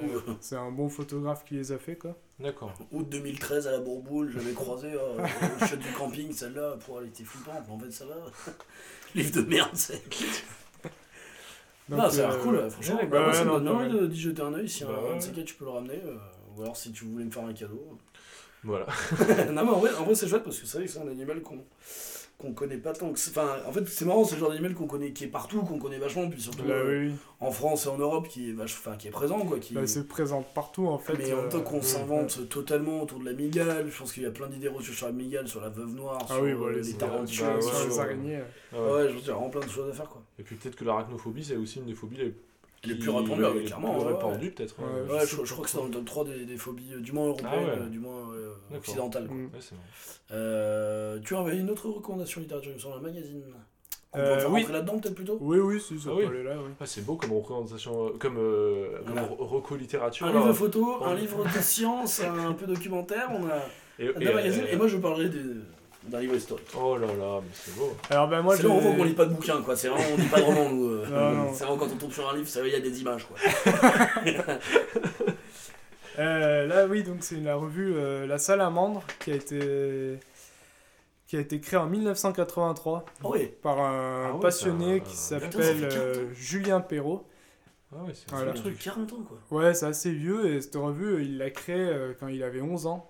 Donc il a commencé Ah, vraiment. euh, en fait, Ah il était gamin, il a, il a trouvé une salamandre sur son chemin, tu vois, il a trouvé ça magnifique. Classe. Et après, euh, donc il était gamin, il a commencé à écrire des, des trucs, tu vois, sur le- les animaux, tout ça, à distribuer à son entourage, et petit à petit, ça a pris le Comme un fanzine un peu au départ. au Ouais, départ, voilà, ouais, et après, ça a pris vraiment une grande ampleur. Hein. Et euh, du Ah, coup, c'est suisse comme revue. Ok. C'est une revue papier. hein. Ouais, papier. Mais du coup, c'est là que c'est intéressant parce qu'on peut pas la trouver en kiosque. Par souci d'écologie, en Ah, gros, il faut que tu t'abonnes si tu veux l'avoir. Ils impriment à la demande, en gros, Voilà, ouais, c'est au ça. nombre d'abonnements. Ouais, c'est vachement Ah, bien, ça, ouais, c'est très bien, ça. Ouais, ouais, elle est très bien et elle a un contenu du coup très intéressant qui parle de la faune en général et de voilà d'écologie. Surtout de- sur la faune. Surtout sur la faune, ouais. D'accord, Après, c'est très ouvert aussi. Ouais, c'est hyper euh, intéressant. Tu as les prix un peu ou pas du tout non? Ah, non, j'ai pas les. Ouais. ouais. Non, mais en France, c'est chouette. Bah, déjà, en plus, je pense que c'est bien de. Si on a des gens qui nous écoutent qui ont du fric. Euh, non, mais n'hésitez pas, parce qu'en plus, je trouve que c'est le, c'est le genre de truc à soutenir aussi. Enfin, ce genre de bonne Ouais, ouais, initiative. quoi. Très belle. l'écologie de. bah, en plus, parce qu'ils vendent certainement moins que s'ils étaient en kiosque, du coup, forcément. Ah bah Ouais. Mais non, non, c'est très chouette. Puis, euh, non, puis c'est intéressant. Je pense, euh, je pense que c'est typiquement le genre de truc où si t'es pas passionné, tu vas pas vers ce genre de contenu. Et je pense que c'est une erreur parce que je pense que justement, tu peux vraiment. euh, Enfin, je trouve que c'est bizarre parce que la faune et la flore, c'est des trucs qui nous entourent et dont on peut vraiment s'intéresser sans forcément être un expert et être passionné. Mhm. Et Ouais. pourtant, c'est quand même un domaine qui reste vraiment réservé à, à certaines. euh, Enfin, une passion. Enfin, tu vois, moi, par exemple, typiquement, euh, j'adore les animaux, mais je- j'y connais rien parce que je me renseigne pas spécialement dessus, quoi. Et je me dis, c'est un peu con parce qu'en fait, c'est le genre de truc, tu pourrais vraiment. euh, Non, mais c'est vrai, il y, a Ouais, plein ouais. de- il y a- il y a plein de choses à découvrir, t'as des histoires qui se racontent toutes seules avec tout ça. Enfin, tu vois ce que Ah je veux dire, ouais, c'est ouais, c'est ouais. génial, quoi. Ouais, carrément. Donc, euh, non, bah, et si vous, si vous voulez, abonnez-vous, soutenez ça, ça a l'air d'être très chouette. Ouais, c'est une très belle revue et puis en plus, euh, ils font aussi pour les enfants la petite salamandre. D'accord. Donc ça, voilà, D'accord. c'est- j'ai jamais trop regardé, mais ça me semble pas mal. Et euh, ce qui est sympa aussi, c'est que, que de temps en temps, ils font des, des petits films documentaires, voilà, de, Cool. sur des petits DVD qu'on peut avoir, je crois, par abonnement quand, quand on l'est. Et euh, donc c'est des petits documentaires assez sympas, il y a souvent un peu d'humour, c'est bien foutu, ça explique bien, c'est clair, euh, c'est très sympa. Enfin, je vous invite à regarder, on peut en trouver sûrement sur internet, je pense. Donc, euh, D'accord, ouais, bah, très chouette. voilà. Ok. Eh ben, la euh, La un ouais. D'accord. Euh, euh, petit quiz. Oh Quiz là. pour l'improviste. Oh. Une question euh, d'histoire, messieurs, dames. Le plus rapide euh, sera le champion. De Ouf, quel voilà. roi de France la salamandre était-il l'emblème? Euh, Euh, Oula, euh, attends, c'est très dur. Euh, Henri IV Non, Ah, si merde. je vous dis Chambord, ah, je suis, Ah, nul. euh, Chenonceau, je suis vraiment nul. C'est attends, chaud. euh, si je vous dis Ah, je l'ai. 1515, Putain, je sais Ah, pas. Marignan, Euh, tu vas tout donner. et quoi. si je vous dis l'embrouille, vous me dites François? François 1er. François Ah, Ier. c'est ça. Oh. La salamandre était son, son symbole. D'accord, bravo. J'avais Euh, parlé d'autre chose qui n'a rien à voir. Moi, je vais vous parler euh, du- d'un livre. Donc, c'est pas en fait, c'est un livre d'histoire. C'est un essai, euh, un peu comme euh, l'univers les dieux les hommes euh, de Jean-Pierre Vernant pour ceux qui se souviennent euh, Du sur, l'Antiquité. Euh, l'Antiquité. Bien joué, bien joué, Michel. Euh, non, du coup, Ouais, moi, je vais vous parler de l'ours, euh, dont le sous-titre c'est Histoire d'un roi déchu de Michel Pastoureau. Euh, donc, c'est un livre de 2007. Euh, alors moi, si je voulais un petit peu parler de ce livre-là, en dehors, déjà pour la recommandation, c'est un livre qui m'a beaucoup plu. C'est aussi pour, euh, pour, du coup, ça va ouvrir un petit peu des choses sur le débat. Ouais. Enfin, c'est- un truc qui va me servir d'argument. C'est hyper intéressant. En fait, c'est un livre qui nous parle de l'histoire de l'ours euh, en Europe. Ouais. Euh, et su- en fait, euh, de comment euh, l'ours, l'image de l'ours, euh, l'image euh, de l'imaginaire autour de l'ours, euh, Mm. c'est, euh, a changé, s'est dégradé au fil du temps. Et en fait, par exemple, moi, ce que j'ai appris dans ce livre-là, c'est que l'ours, pendant très longtemps, jusqu'en fait à la christianisation euh, de toute l'Europe, était en fait le roi des animaux en Europe. Ah ouais. Et en fait, Ouais. euh, donc euh, le lion, vu qu'il n'était pas encore arrivé Ouais, par chez nous et tout ça, en fait, vraiment, l'ours, c'était un. Mais c'était vraiment presque un dieu. En fait, c'était vraiment considéré comme une, comme une, une image vraiment du roi des animaux, du roi de la forêt. D'accord. Il y avait beaucoup de rites, en fait, et c'est presque. C'est vraiment de l'Antiquité jusqu'au au, milieu du Moyen-Âge, avec vraiment la christianisation en masse des, des peuples, euh, donc euh, beaucoup germaniques, celtes et tout ça. Qu'en fait est venue l'arrivée du lion, et en fait, c'est marrant tous les enjeux politiques qu'il y a eu en fait pour faire du lion le roi des animaux. En fait, c'était carrément pour effacer les cultes païens qu'on a mis le lion comme le nouveau roi des animaux. En gros, le lion, ça bat ton ours, donc ton ours il se casse. et tu Ah ouais, d'accord. ouais. Mais en fait, ça parle de plein de choses comme ça, donc de, de- de- des raisons religieuses qui ont fait que l'animal euh, est- c'est devenu moins, moins important, mais aussi du coup de ce que ça a fait dans la réalité sur les ours. Mm. Du coup, sur la chasse à l'ours, avant qui était totalement impossible et tu vois, euh, interdit par les dieux, quoi, ou, ou après Ouais, c'est ouais. devenu du coup euh, quelque chose de beaucoup moins grave et tout ça. Et en fait, de toute la, la démystification de l'ours, en fait, et c'est hyper intéressant parce que du coup, euh, tu te rends compte de toutes, les, de toutes les traditions, de tous les rites qu'il y avait autour des ours et tout ça, et euh, il parle d'une. Enfin, et, et du coup, je fais un petit clin d'œil à ma famille. J'ai de la famille euh, vers Diolfi, euh, dans la Drôme, et euh, j'ai ma tante qui a fait son, son, son mémoire ou sa thèse sur, euh, sur une tradition autour des ours à dans la ville de Diolfi qui Ah ouais. s'appelle, je crois que c'est la, la nuit de l'ours, ou un truc comme ça. Et en fait, c'était euh, les gens qui allaient foutre le bordel chez les gens grognons, euh, qui, qui barraient leurs portes de croix noire en disant l'ours habite ici et tout ça. Et en fait, euh, et euh, je crois que c'est inspiré du coup de ce livre où il parle justement d'une tradition un petit peu comme ça D'accord. dans les régions de la Drôme. Et donc, non, Ok, c'est hyper intéressant. Il y a plein de choses autour de, de l'ours. Après, voilà, c'est un truc moi, que j'ai lu en plusieurs fois. Parce que, bah voilà, c'est pas un roman, donc ça se lit tranquillou, Ouais, ouais. euh, par-ci par-là. Mais tu peux y revenir facilement. tu peux y revenir euh, facilement, tu vois, mais j'ai arrêté de le lire pendant un an, je suis revenu, enfin voilà, ouais. Puis après tu retournes y chercher des infos et tout ça. Mais c'est franchement très intéressant, et moi quand je l'ai reçu, franchement j'ai fait genre, euh, yes, merci, c'est un, un cadeau. L'ami de mes parents, donc c'est pas le genre de truc où tu peux un peu vanner et tout ça, j'ai fait genre, ah, et bah écoutez, c'est hyper intéressant. Et tu sais, j'ai un peu dit ça pour être poli, et en fait après je me suis vraiment mis face au livre, et je, je lis pas beaucoup, je me suis vraiment mis en face en mode, Eh, peut-être que c'est vraiment intéressant. et ma mère m'a dit en plus que, que Michel Pastoureau c'était vraiment un mec euh, assez reconnu, enfin connu et reconnu pour son travail, du coup je me suis lancé et, vraiment c'est surprenant. Et comme je disais, tu vois, t'as l'impression que c'est un truc, faut être expert ou vraiment passionné pour s'y intéresser. Mm. Et en fait, ça parle vraiment d'histoire, de, de, faune, de, du, du coup de l'ours, de l'animal en soi, même des animaux qui gravitent autour. Ça te parle aussi de, de démographie euh, animale, enfin ça parle vraiment de, de plein de choses et tout ça. Et donc euh, franchement, euh, ah, juste un coup d'œil, il y a un format poche en plus qui est pas cher. euh, franchement, euh, allez-y. J'ai l'impression que ça t'a appris une bonne leçon, c'est qu'on ne juge pas un livre à sa couverture. Tout ça. C'est vrai, il fallait que je fasse une J'ai envie, morale. ah, coupez, coupez, coupez En tout cas, c'était un beau moment littérature Ouais. euh, pour donner des, des idées de cadeaux.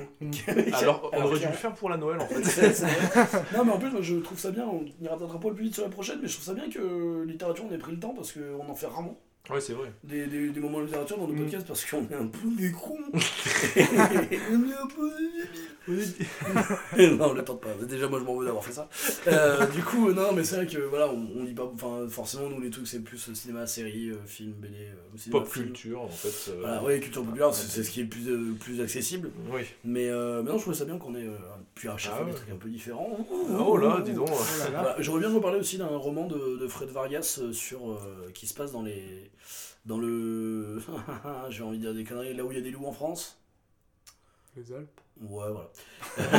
Non, mais en plus, donc, Colline a parlé. expert a Co- parlé. Colline en avait, en avait parlé dans Enquête et crime, donc j'en ai pas reparlé, mais. Il y en a un très bien, du coup, sur. euh, Ah oui, c'est où il y a, ça fait référence à la bête du Gévaudan et tout ça. C'est dans le. D'accord. Ah, Euh, je sais à la bête du Gévaudan, c'est euh, les Cévennes. euh, c'est, euh, Ouais, voilà, c'est Ouais, c'est c'est dans là. Massif euh, central, on va dire. Voilà, c'est ça. Pas pas il y a tout un truc autour de ça, et c'est très très chouette. euh, Les enquêtes du commissaire d'Amsberg, très bien. Écoutez, bah, euh, est-ce qu'on enchaînerait pas euh, Est-ce qu'on enchaînerait pas?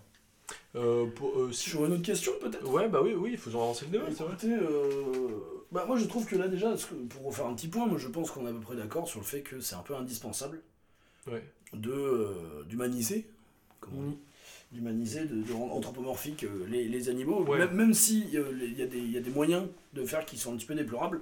Et d'ailleurs, Ouais. tu vas nous en reparler, Louis, parce que tu avais quelque chose autour de ça. Mais, mais j'enchaîne avec une autre question, c'est vraiment quel propos sert l'utilisation des animaux dans les œuvres de fiction? Alors j'entends là, bien sûr, par rapport à ce qu'on a dit avant, les animaux humanisés, c'est-à-dire bien sûr pas un chien dans un film euh, quelconque, Hmm. Euh, voilà, c'est vraiment. Ou alors quand vraiment les animaux ont une place centrale, par exemple dans Rémi sans famille, quand tu as les. les... Chut, tu vois bien, Rémi, je ne parle pas de toi. Nous sommes Ta tes famille amis. est là. ta, ta famille est là. Je sais que vous êtes là, putain. Les auditeurs sont ta famille. Et il n'y a personne qui écoute. Non, mais c'est vrai, j'avais C'est clair, ça, Rémi? Tu n'as personne autour de toi.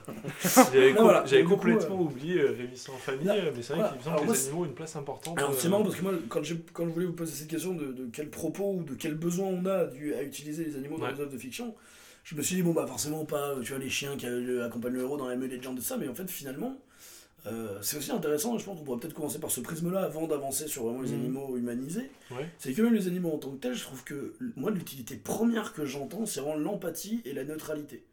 L'espèce de truc où un animal, euh, même quand on les humanise pas, il y a une espèce de truc, euh, et en fait finalement on les humanise un petit peu, parce que du coup enfin, on les voit Oui, un peu oui. plus beaux que ce qu'ils sont en fait.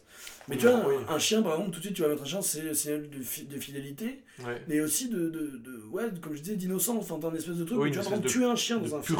de. Bah, de pureté, par exemple, tu as tué un chien dans un film. Ouais. Comme on dit, à chaque fois, on dit on peur plus pour les chiens que pour les, que pour les personnages parce que je pense qu'il y a ce truc-là où tout de suite, quand on le voit, on a un côté de il a rien fait quoi.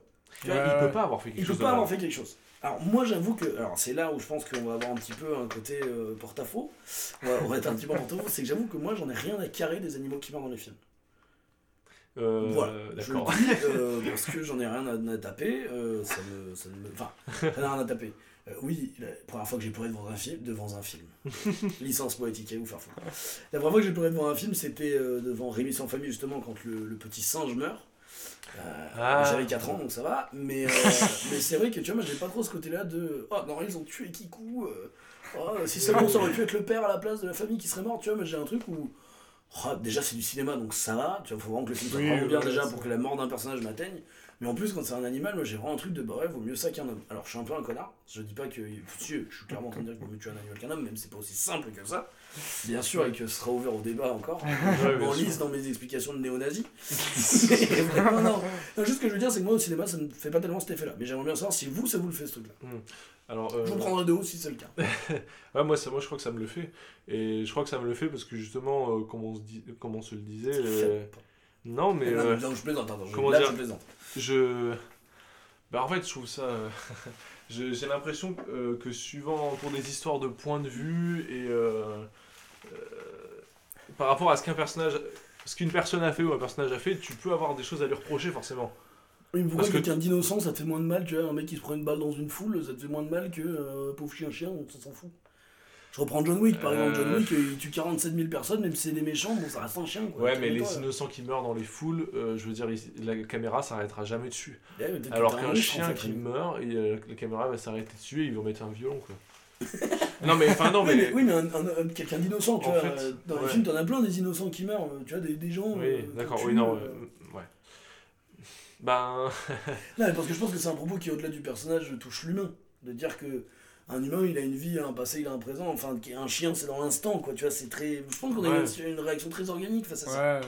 Très, très, très dans l'instinct, tu vois, de se dire. Ouais. euh, c'est dégueulasse, quoi. Tout de suite, tu, tu Mm. sens un sentiment d'injustice. hmm. Moi, encore une fois, et non, puis aussi parce que je vois chez les parce gens. que enfin c'est pas forcément facile enfin c'est pas évident euh, quelqu'un qui a un f- un- une arme face à un, un innocent qui a rien mais je veux dire le chien euh, enfin euh, ou, ou n'importe quel animal je veux dire euh, tu le comment dire il est démuni face à un, Oui, bien un- sûr. en fait, tue. ouais, t'as l'impression que c'est pas de sa faute s'il est là, quoi. Ça- moi, c'est ça que je Oui. me Ouais. dis aussi, c'est que le chien, s'il est là, c'est pas de sa faute, c'est que les a- hommes oui. ont fait en sorte qu'il soit là, alors qu'un Mm. humain, en soi, s'il Oui, il est pas- être là, il a il il- ils sont grands, quoi.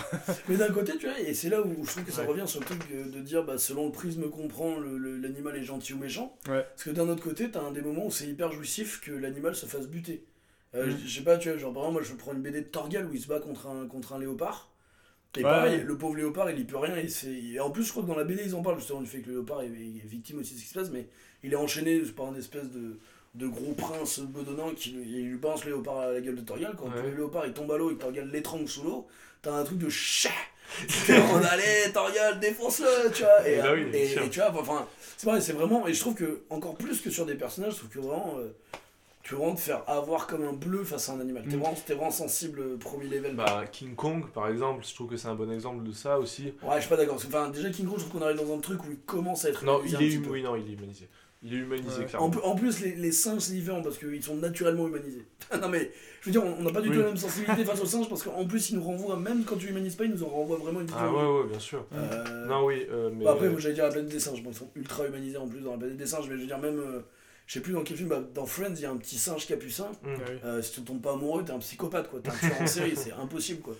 Ah ouais, mais non. par exemple, dans. Non, bah, mais j'allais dire, euh, moi c'est vrai qu'en fait quand j'y pense, à- quand je pense juste à l'image de penser à un homme qui tue un chien, je vois, je vois vraiment euh, un enfin quelqu'un, du, enfin je veux dire un, Un homme, méchant. un bipède, enfin quelqu'un qui est sur ses deux pattes, Ouais. qui est debout, Et qui est supérieur, ouais, qui un quelque chose qui est à quatre pattes. Donc j'imagine vraiment en fait, je- le premier sentiment qui me vient en tête c'est de l'injustice. Ouais, ouais, c'est le sentiment de puissance, enfin, c'est vraiment. En fait, c'est vraiment de l'injustice. Et est-ce que finalement ça ne renvoie pas aussi à euh, tout ce, à cette schizophrénie de notre société de euh, faut absolument pas faire de mal aux animaux domestiques, c'est ultra mal vu et tout ça, et par Ouais. contre on bouffe de la viande et, euh, Exactement. et peut-être aussi à cette, à cette sensibilité qu'on a tous face à nos animaux de compagnie, Ouais. face à nos animaux en général, tu vois par exemple. Ouais, euh.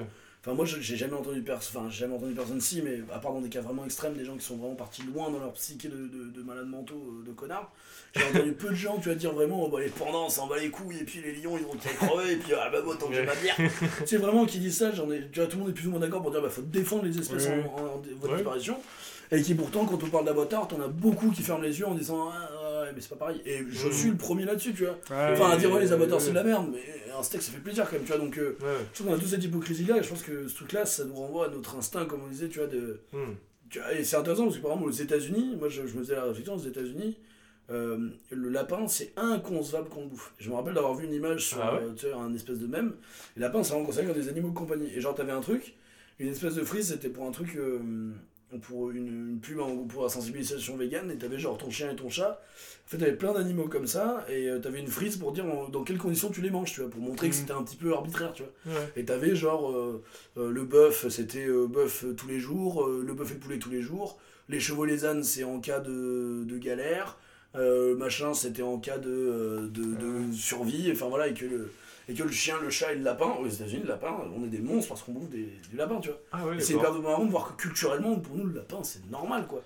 Et, par ouais, exemple, pour nos, pour, nos, pour nos parents et nos grands-parents, le cheval, c'était normal aussi, quoi. Et aujourd'hui, Oui, c'est vachement plus choquant de bouffer du cheval parce qu'il y a une grande mode du cheval qui est rendue de ça. Donc c'est les animaux sont hyper victimes aussi de nos modes et de nos envies. Oui, euh, les mentalités énormément. Ça, tu vois, par exemple, tous les gens qui sont choqués parce que les gens mangent du chien. euh, Enfin, tu sais, parce qu'en Asie, il y a eu déjà il y a ce Oui. mythe que les gens mangent du chien. Et même si c'est vrai, tu vois, moi, ça m'a jamais choqué. Hmm. Tu vois, je veux dire, pourquoi. Oui, bah Ah moi, oui. je trouve ça encore plus horrible de dire, euh, tu vois, bon, bah, vas-y, euh, on poignarde, euh, on poignarde un. Le bœuf, on s'en fout. on le poignarde un bœuf s'en ou, fout. ou un lapin dans le cou, et puis par contre, les chiens, mais vous êtes des monstres. Ouais, non, mais ouais. Euh, moi j'ai un chien, euh, jamais quoi. Bah non, Puis- ça. Moi, l'hypocrisie, là où je la trouve la plus totale, en plus, c'est par rapport à la viande du coup qui est emballée en supermarché. Où, euh, par exemple, maintenant, acheter un poulet avec encore la tête, les abats et Ouais, tout, c'est hyper rare. Ouais, et ça, se voit presque plus parce qu'en fait, ça te dégoûte et tu, comment dire, tu, tu comprends ce que tu manges. Oui, On te la mais- dés- on te la Voilà, déshumanise, voilà, on on- ouais, désanimalise ouais, en c'est fait. Bah, même plus- de l'animal, quoi, du coup. C'est. Ouais, la viande et plus l'animal, C'est- et du coup, tu penses Bah, c'est aussi dans notre logique de consommation, c'est de plus en plus des produits déjà finis en fait. Même s'ils sont pas cuisinés, c'est on se rapproche en fait de plus en plus de presque alors, sobre, quoi. la disparition de la, de la viande rouge, enfin de la viande de telle quelle et que ce sera déjà tout cuisiné, pas forcément, mais tu vois, par exemple, de plus en plus, euh, tu vois, moi, nos parents, enfin en tout cas, moi, mes parents en tout cas, parce qu'ils sont un peu plus vieux que la moyenne euh, des parents de mon âge, enfin de- d'enfants de, mon âge, Ouais. mes parents, moi je pense qu'ils ont vraiment vu l'arrivée des plats préparés en supermarché, et je pense que tu vois, au début, Ouais. c'était vu comme une hérésie, Mm. et maintenant, c'est, tu vois, tu vois pas un magasin qui a pas des plats tout faits. ouais. Et en fait, maintenant, par exemple, tu vois, bah, t'as, des, t'as plein de plats, tu vois, par exemple, le- je trouve que t'as des plats genre le ravioli, les cassoulets et tout ça, que tu vois presque, enfin, tu vois, qui est rare que tu te cuisines toi-même. Les trois quarts, tu les Mm. prends en boîte et tout. Alors, juste qu'il y a des habitudes qui se créent là-dedans, et je pense que, du coup, et, et pareil, la viande en market, je pense que tu vois, euh, même la viande qui arrive en supermarché, déjà, mes parents ont vu l'arrivée des supermarchés, enfin, mon père a vu l'arrivée des supermarchés, Ouais, puis, ça- tu vois, et du coup, toutes les évolutions qui y sont ramenées, j'aimerais bien, tu vois, Mm. genre, justement, j'aurais dû lui en parler, tu vois, de. Tu vois, je suis sûr que les viandes en market, c'était pas dès le début dans les supermarchés. Ouais. C'est un truc qui était réservé au boucher, tu vois. Et chez le boucher, tu y allais, t'avais la tête de porc, t'avais. euh, Ce qui existe encore vachement avec le poisson, par exemple. Le poisson, t'as Oui, tout le le poisson. oui, Et c'est un gage en, en- en même temps, et c'est marrant, à l'inverse, c'est un gage de qualité. Genre le poisson en entier, tu vois, de voir que c'est un Ouais. poisson frais, qui. Même alors, chez les crustacés, c'est même qui bouge encore. Alors c'est rigolo, tu vois, un crabe, un, un, un truc de qualité, c'est qu'il est vivant. Tu vois, et euh, même pas Mm. pour des questions de dégustation, parce que tu vois, un crabe, tu peux le manger congelé ou quoi que ce soit, pas, pas comme Oui, puis. tu vois, mais. et- Un crabe, ouais. moi je me rappelle, on les achetait, on les achète vivants, quoi. Ouais, et pareil, je pense que ces mentalités-là, je pense que ça, ça va changer. Par exemple, les crabes, Ah on va trouver de plus en plus que des pinces. Et oui, mais vois, parce que nos mentalités justement encore acceptent. Enfin, j'ai l'impression que euh, les poissons et tout ce qui est crustacé, c'est encore, on a encore un truc de. euh, Mais il y en a qui Euh, sont un peu en mode, c'est pas vraiment des oui. animaux, ça n'a Ouais. pas de sentiments. C'est ça. Et bah voilà, bah, Bah, ça n'a pas pour, les mêmes euh, consciences. Ouais, ouais, ça n'a pas la conscience qu'ils ouais. sont. Ouais. euh, voilà. Là, je vais me la péter. Je vais, je vais citer Kurt Cobain dans un morceau de Ah oui. Oh, ouais. Nirvana. euh, euh. It's okay to eat fish because they don't have any feelings. Mm. Voilà. C'est, euh, enfin, J'ai c'est. pleuré. euh, J'ai pleuré, j'ai repensé, j'ai repleuré. ok de manger des, poissons parce qu'ils n'ont pas de sentiments en fait. Clairement, ouais. Mm. Et, euh, et c'est vrai qu'il y a vraiment une classification, là, comme tu disais, Ouais. et euh, les poissons, euh, je pense qu'ils sont pas mal en bas de l'échelle. Ah oui, bah, carrément, les insectes aussi. Les insectes, Ah ouais, euh, les Ouais, insectes, ouais, Moi, je connais, tu vois, même, mais après, même ouais. rien que pour des, pour des, pour des, pour des, pour des idées de, de possibilités humaines, c'est-à-dire que même quelqu'un, le plus, les véganes le plus extrême, et c'est pas du tout un jugement, je veux dire, même les gens qui, sont plus convaincus dans le véganisme, bah, ils savent même pas si un jour ils ont avalé un moucheron, s'ils ont écrasé un insecte, donc forcément, après que toi, tu, tu gères ton échelle morale. Mais moi, tu vois, par exemple, il y a un truc, je me rends totalement compte qu'en mangeant de la viande, je suis. Alors, bon, moi, j'essaie de plus être hypocrite, mais par contre, je sais que je suis hyper lâche. C'est-à-dire, je sais, enfin, je, je suis hypocrite.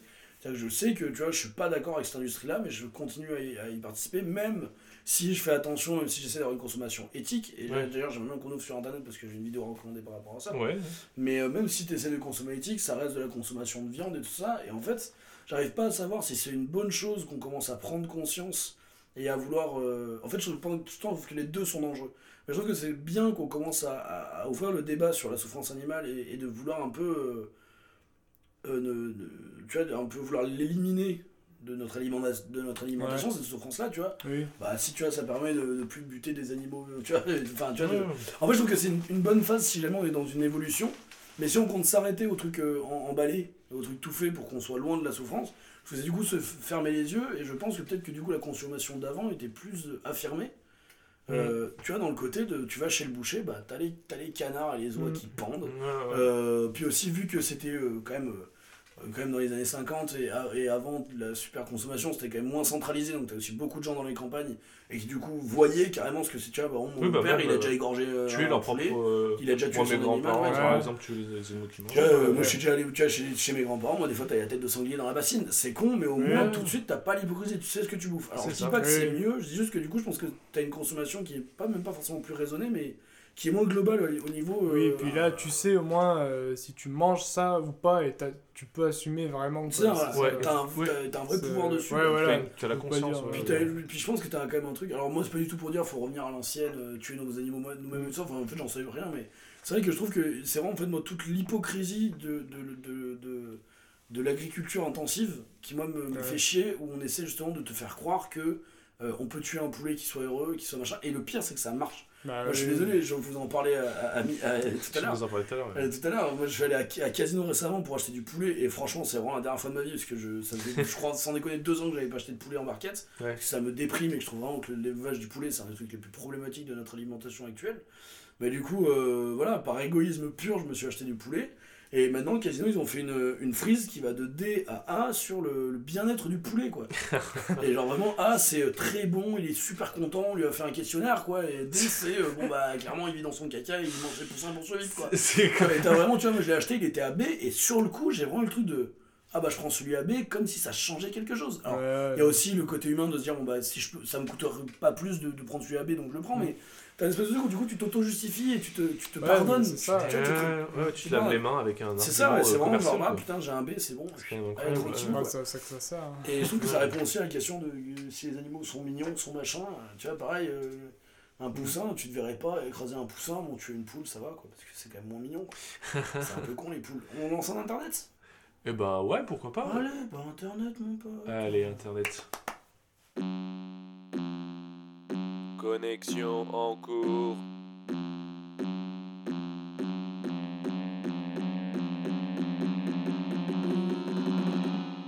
Chargement terminé.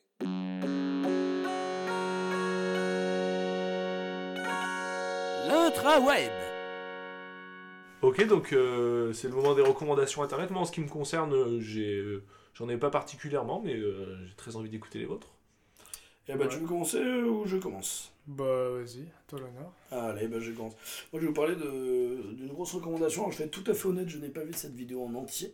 J'en ai vu que des extraits, je voulais la voir Ouais. avant de. En fait, ce, ce thème-là, c'est un peu dessiné au dernier moment. Et donc, du coup, j'ai pas eu le temps de, de vraiment regarder tout ce que je voulais, mais je vous le conseille quand même parce que c'est des gens que, que j'adore et que j'ai vu des extraits et que j'en ai beaucoup entendu parler et que voilà, j'ai quand même, je me suis quand même pas mal renseigné dessus. Je vais vous parler du, de la vidéo de la boucherie éthique des parasites qui est sortie le 10 mai 2017 parce que moi, je suis On est- précis. Avec les dates, on est comme ça. Est-ce que tu as l'heure? Je crois que c'était à 14h16 un mardi. Euh, Très mauvais choix euh, au niveau de la com. C'est vraiment personne sur YouTube à 14h16 un mardi, à part moi qui suis au chômage, qui a une vie déprimante. Allez, je m'en vais. Euh, non, la boucherie éthique, en fait, c'est un. Euh, Est-ce que je vous. Alors, je, je- je vous dis juste d'aller voir la boucherie éthique des parasites, euh, sortie le 10 mai 2017. Euh, Si tu as peur de Ça faire des dure. spoilers, on peut faire un alerte. ça dure 43 minutes et, et- et 17 secondes. Enfin, c'est en gros quar- dans 45 minutes. Donc, c'est une grosse vidéo. Prenez le temps de la regarder. Allez-y, on vous attend. Du coup, euh, on, fait, on fait on met en pause ou enfin, je- Non, je rigole. Ça y est, vous avez vu la vidéo. Non, alors voilà, alerte, alerte spoiler, regardez-le pour ceux qui ne l'ont pas vu, écoutez pour ceux qui ont encore besoin d'être convaincus. Euh, les Parasites, si vous connaissez pas, ils font des, des vidéos génialissimes. Ils, ont- ils viennent de faire l'effondrement sur euh, Canal. Pour les gens qui sont pas habitués à aller sur YouTube, c'est vraiment la chaîne moi, que je recommande en général pour un peu se réconcilier avec YouTube pour les gens qui n'ont pas l'habitude. Parce que c'est vraiment euh, du talent pur. C'est vraiment des gens qui ont des idées folles, euh, qui ont pas beaucoup de fric et qui s'en empêchent pas de créer du contenu de folie. Et du coup, euh, la bouche éthique, donc spoiler alerte, euh, bouchez-vous les oreilles si vous voulez pas, revenez dans deux minutes. Euh, avancez, faites avance rapide. Après, je, je vous dirai quand c'est bon.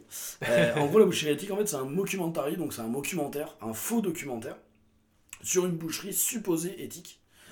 De, donc ça dure 45 minutes, en fait, c'est une vidéo en fait, où ils, ils disent qu'il y a une nouvelle façon de consommer la viande qui fait fureur aujourd'hui, qui vient d'être créée et qu'ils ont un- un- enquêté dessus et qu'en gros, c'est euh, une boucherie où on va prélever des bouts d'animaux, sur des animaux élevés en batterie et tout ça Ouais. euh, sur des animaux de, de ferme et tout. En fait, on prélève des bouts. Donc, par exemple, on va prendre euh, une cuisse de. Une côte. de- une, une côte à une vache, une, une, un pi- une jambe à un cochon pour avoir du jambon et tout. Et ils vont tout remplacer par des prothèses. Ou alors, ils vont par exemple enlever une côte sur deux pour que l'animal puisse respirer, tout ça. Ils te montrent, ils te font tout un documentaire là-dessus en expliquant et tout ça. Et en fait, c'est l'idée que bah, ils ont créé un moyen de manger de la viande tout en étant éthique. C'est-à-dire, bah, on enlève des parties aux animaux, mais on les remplace, donc du coup, tout va bien. Et en fait, le, le, le, le documentaire, moi, ce que je trouve génial avec ça, c'est que le documentaire ne perd pas d'intérêt à partir du moment où tu grilles que c'est faux. Ouais. C'est pour ça que même si euh, vous l'avez entendu, même si là vous l'avez pas vu et que vous entendez ce que je dis, allez le voir quand même. Parce qu'en fait, c'est hyper intéressant déjà de voir comment ils arrivent à te manipuler pour le croire. Lisez les commentaires qui sont super intéressants sous la vidéo. Il y a plein de choses justement euh, de gens qui ont vécu le truc de. euh, Il y a une fille qui dit qu'elle l'a montré à sa, à la- à sa classe et à, et à, ses- à sa prof euh, en cours en disant Ah bah, regardez ce qui se fait. Et la prof a dit bah voilà comment on fait passer des fake news. Et en fait, euh, justement, maintenant, maintenant la prof s'en sert pour expliquer le principe Ah des oui. fake news et de, Mm. et d'ouverture de conscience, c'est ça, co- comment on peut créer tout ça avec des, avec des fausses infos. Et en fait, ce qui est génial, c'est que c'est qu'en fait, donc ça va de plus en plus loin jusqu'à certains excès qui paraissent vraiment abusés, quoi. Et où ils interviewent euh, des, des youtubeurs, qui, genre il y a un Marion Séclin qui interviewe tout ça. Donc, en moment même quand tu comprends au fur et à mesure du documentaire que c'est faux, euh, ça garde son intérêt parce que ça, en fait, ça pose plein de questions euh, éthiques, justement. Et dont une question qui est, en fait, quand les gens, euh, quand on le voit sans savoir que c'est un documentaire, on est outré par ce principe-là de couper une jambe à un cochon pour lui foutre une prothèse, tu te dis c'est ignoble, enfin tu vois, c'est ignoble. Et en même temps, une fois que tu comprends que c'est un documentaire et que c'est pas vrai, tu te dis en fait, est-ce que c'est moins. Est-ce que c'est plus éthique de tuer un animal plutôt que de l'amputer? À quel, à quel endroit c'est plus, c'est plus logique de tuer un animal Ouais. pour le manger que, que de Mm. lui enlever une côte Enfin voilà. Ouais. Et en fait, les deux solutions sont. Il n'y a pas de bonne solution et je trouve ça chouette comment ils pointent du doigt. Et moi, ce que j'aime beaucoup chez Parasite, en plus, c'est que c'est des gens très engagés qui, euh, qui font toujours euh, des revendications de manière très très intelligente. Je dis pas qu'il faut toujours le transformer sous la fiction pour pas choquer et tout. C'est bien aussi les gens qui parlent de véganisme en s'emportant et en disant qu'on, que, les carnistes sont des connards. Moi, ça me gêne pas, je trouve ça bien aussi. Mais là, voilà, c'est bien parce que c'est fin et, et c'est très chouette. Donc, euh, allez-y. euh, c'est des gens vraiment très intelligents et qui en plus vivent par, leur, euh, par leurs propos. Euh, une petite anecdote de bande sur l'effondrement. euh, c'était zéro déchet, enfin donc leur grosse série qu'ils ont fait sur Canal, euh, c'était vraiment zéro déchet, ils mangeaient tout vegan. Donc c'est bien aussi de voir des gens qui continuent aussi leurs propos en dehors de juste un propos de fiction, c'est euh, ils, ils partagent vraiment ces convictions là, donc c'est chouette aussi, et Oui. tu sens que du coup c'est travaillé au niveau du, du ciboulot. Allez-y, prochaine recommandation, mon petit Louis. Euh, bah alors moi, c'est un petit peu dévié du sujet du coup, mais, euh, mais c'est quand même, euh, enfin, ça reste quand même un thème animal. hein. Euh, c'est pour des chaînes YouTube plutôt. Euh, la chaîne de Fab, Fab Wild Pix, pas facile à prononcer, Ouais. qui est un youtubeur photographe animalier qui est suisse aussi, je crois. D'accord. Euh, voilà, qui est sur YouTube et euh, bah, lui son truc en gros c'est de... enfin, voilà, il poste des vidéos assez régulièrement de, de lui en train d'aller observer la faune euh, sauvage, Ouais. de, de la filmer, de la prendre en photo, il donne des astuces et tout ça et c'est très sympa parce que du coup à travers sa chaîne on peut découvrir la faune sauvage que, qu'on ne voit pas Mhm. souvent, la faune euh, du coup européenne, euh, Plutôt franco-suisse voilà. Ouais, c'est chouette. Et euh, c'est très chouette, ouais. Voilà, il a fait quelques vidéos avec le Grand JD aussi, qui est Ah, assez cool. connu. Ah oui. Et euh, voilà, du coup, je, bah, je vous invite à aller voir parce que ça vaut le coup d'œil. Il y a des très belles images, il est, il est très bon.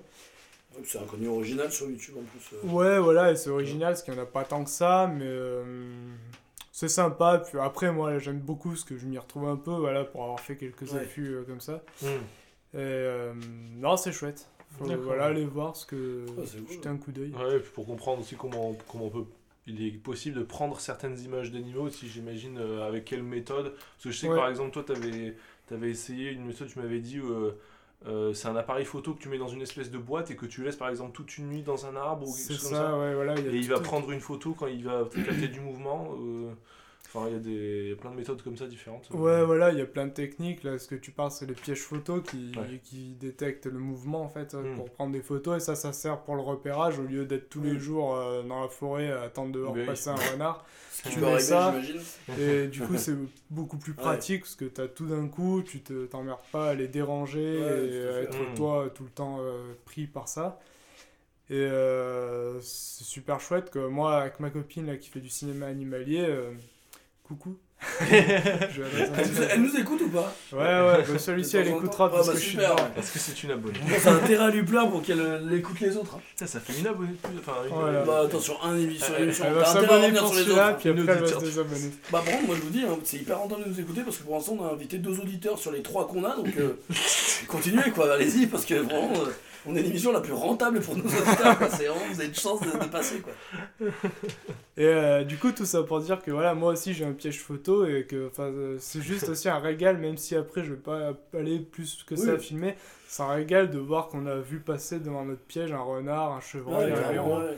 une fouine. Enfin, il y a des trucs de ouf. Et puis Ouais, du coup, tu, que tu on vois pas d'habitude, ouais, et puis. euh, voilà, et sans déranger, c'est ça qui est bien. Ouais, et, ça aussi c'est très chouette. voilà. ouais, et carrément. donc dans cette chaîne YouTube donc de, de Fab Wild Pix, et ben, il, y a, il y a aussi toute cette approche de, de ne pas déranger, de comment arriver à observer la faune sans l'emmerder. Ouais.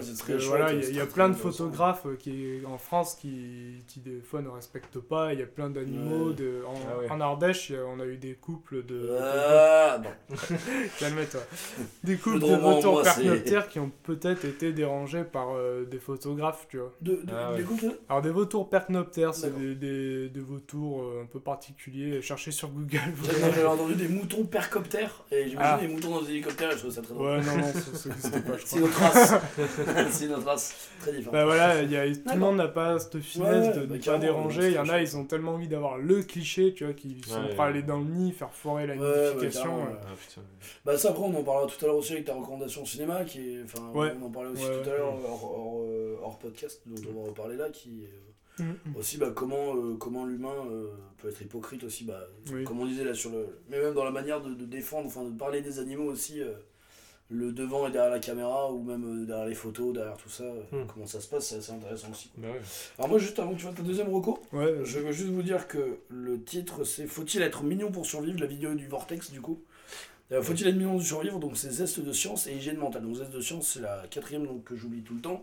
Donc c'est une fausse colocation avec hygiène mentale, Zeste de science, euh, euh, Manon Bril.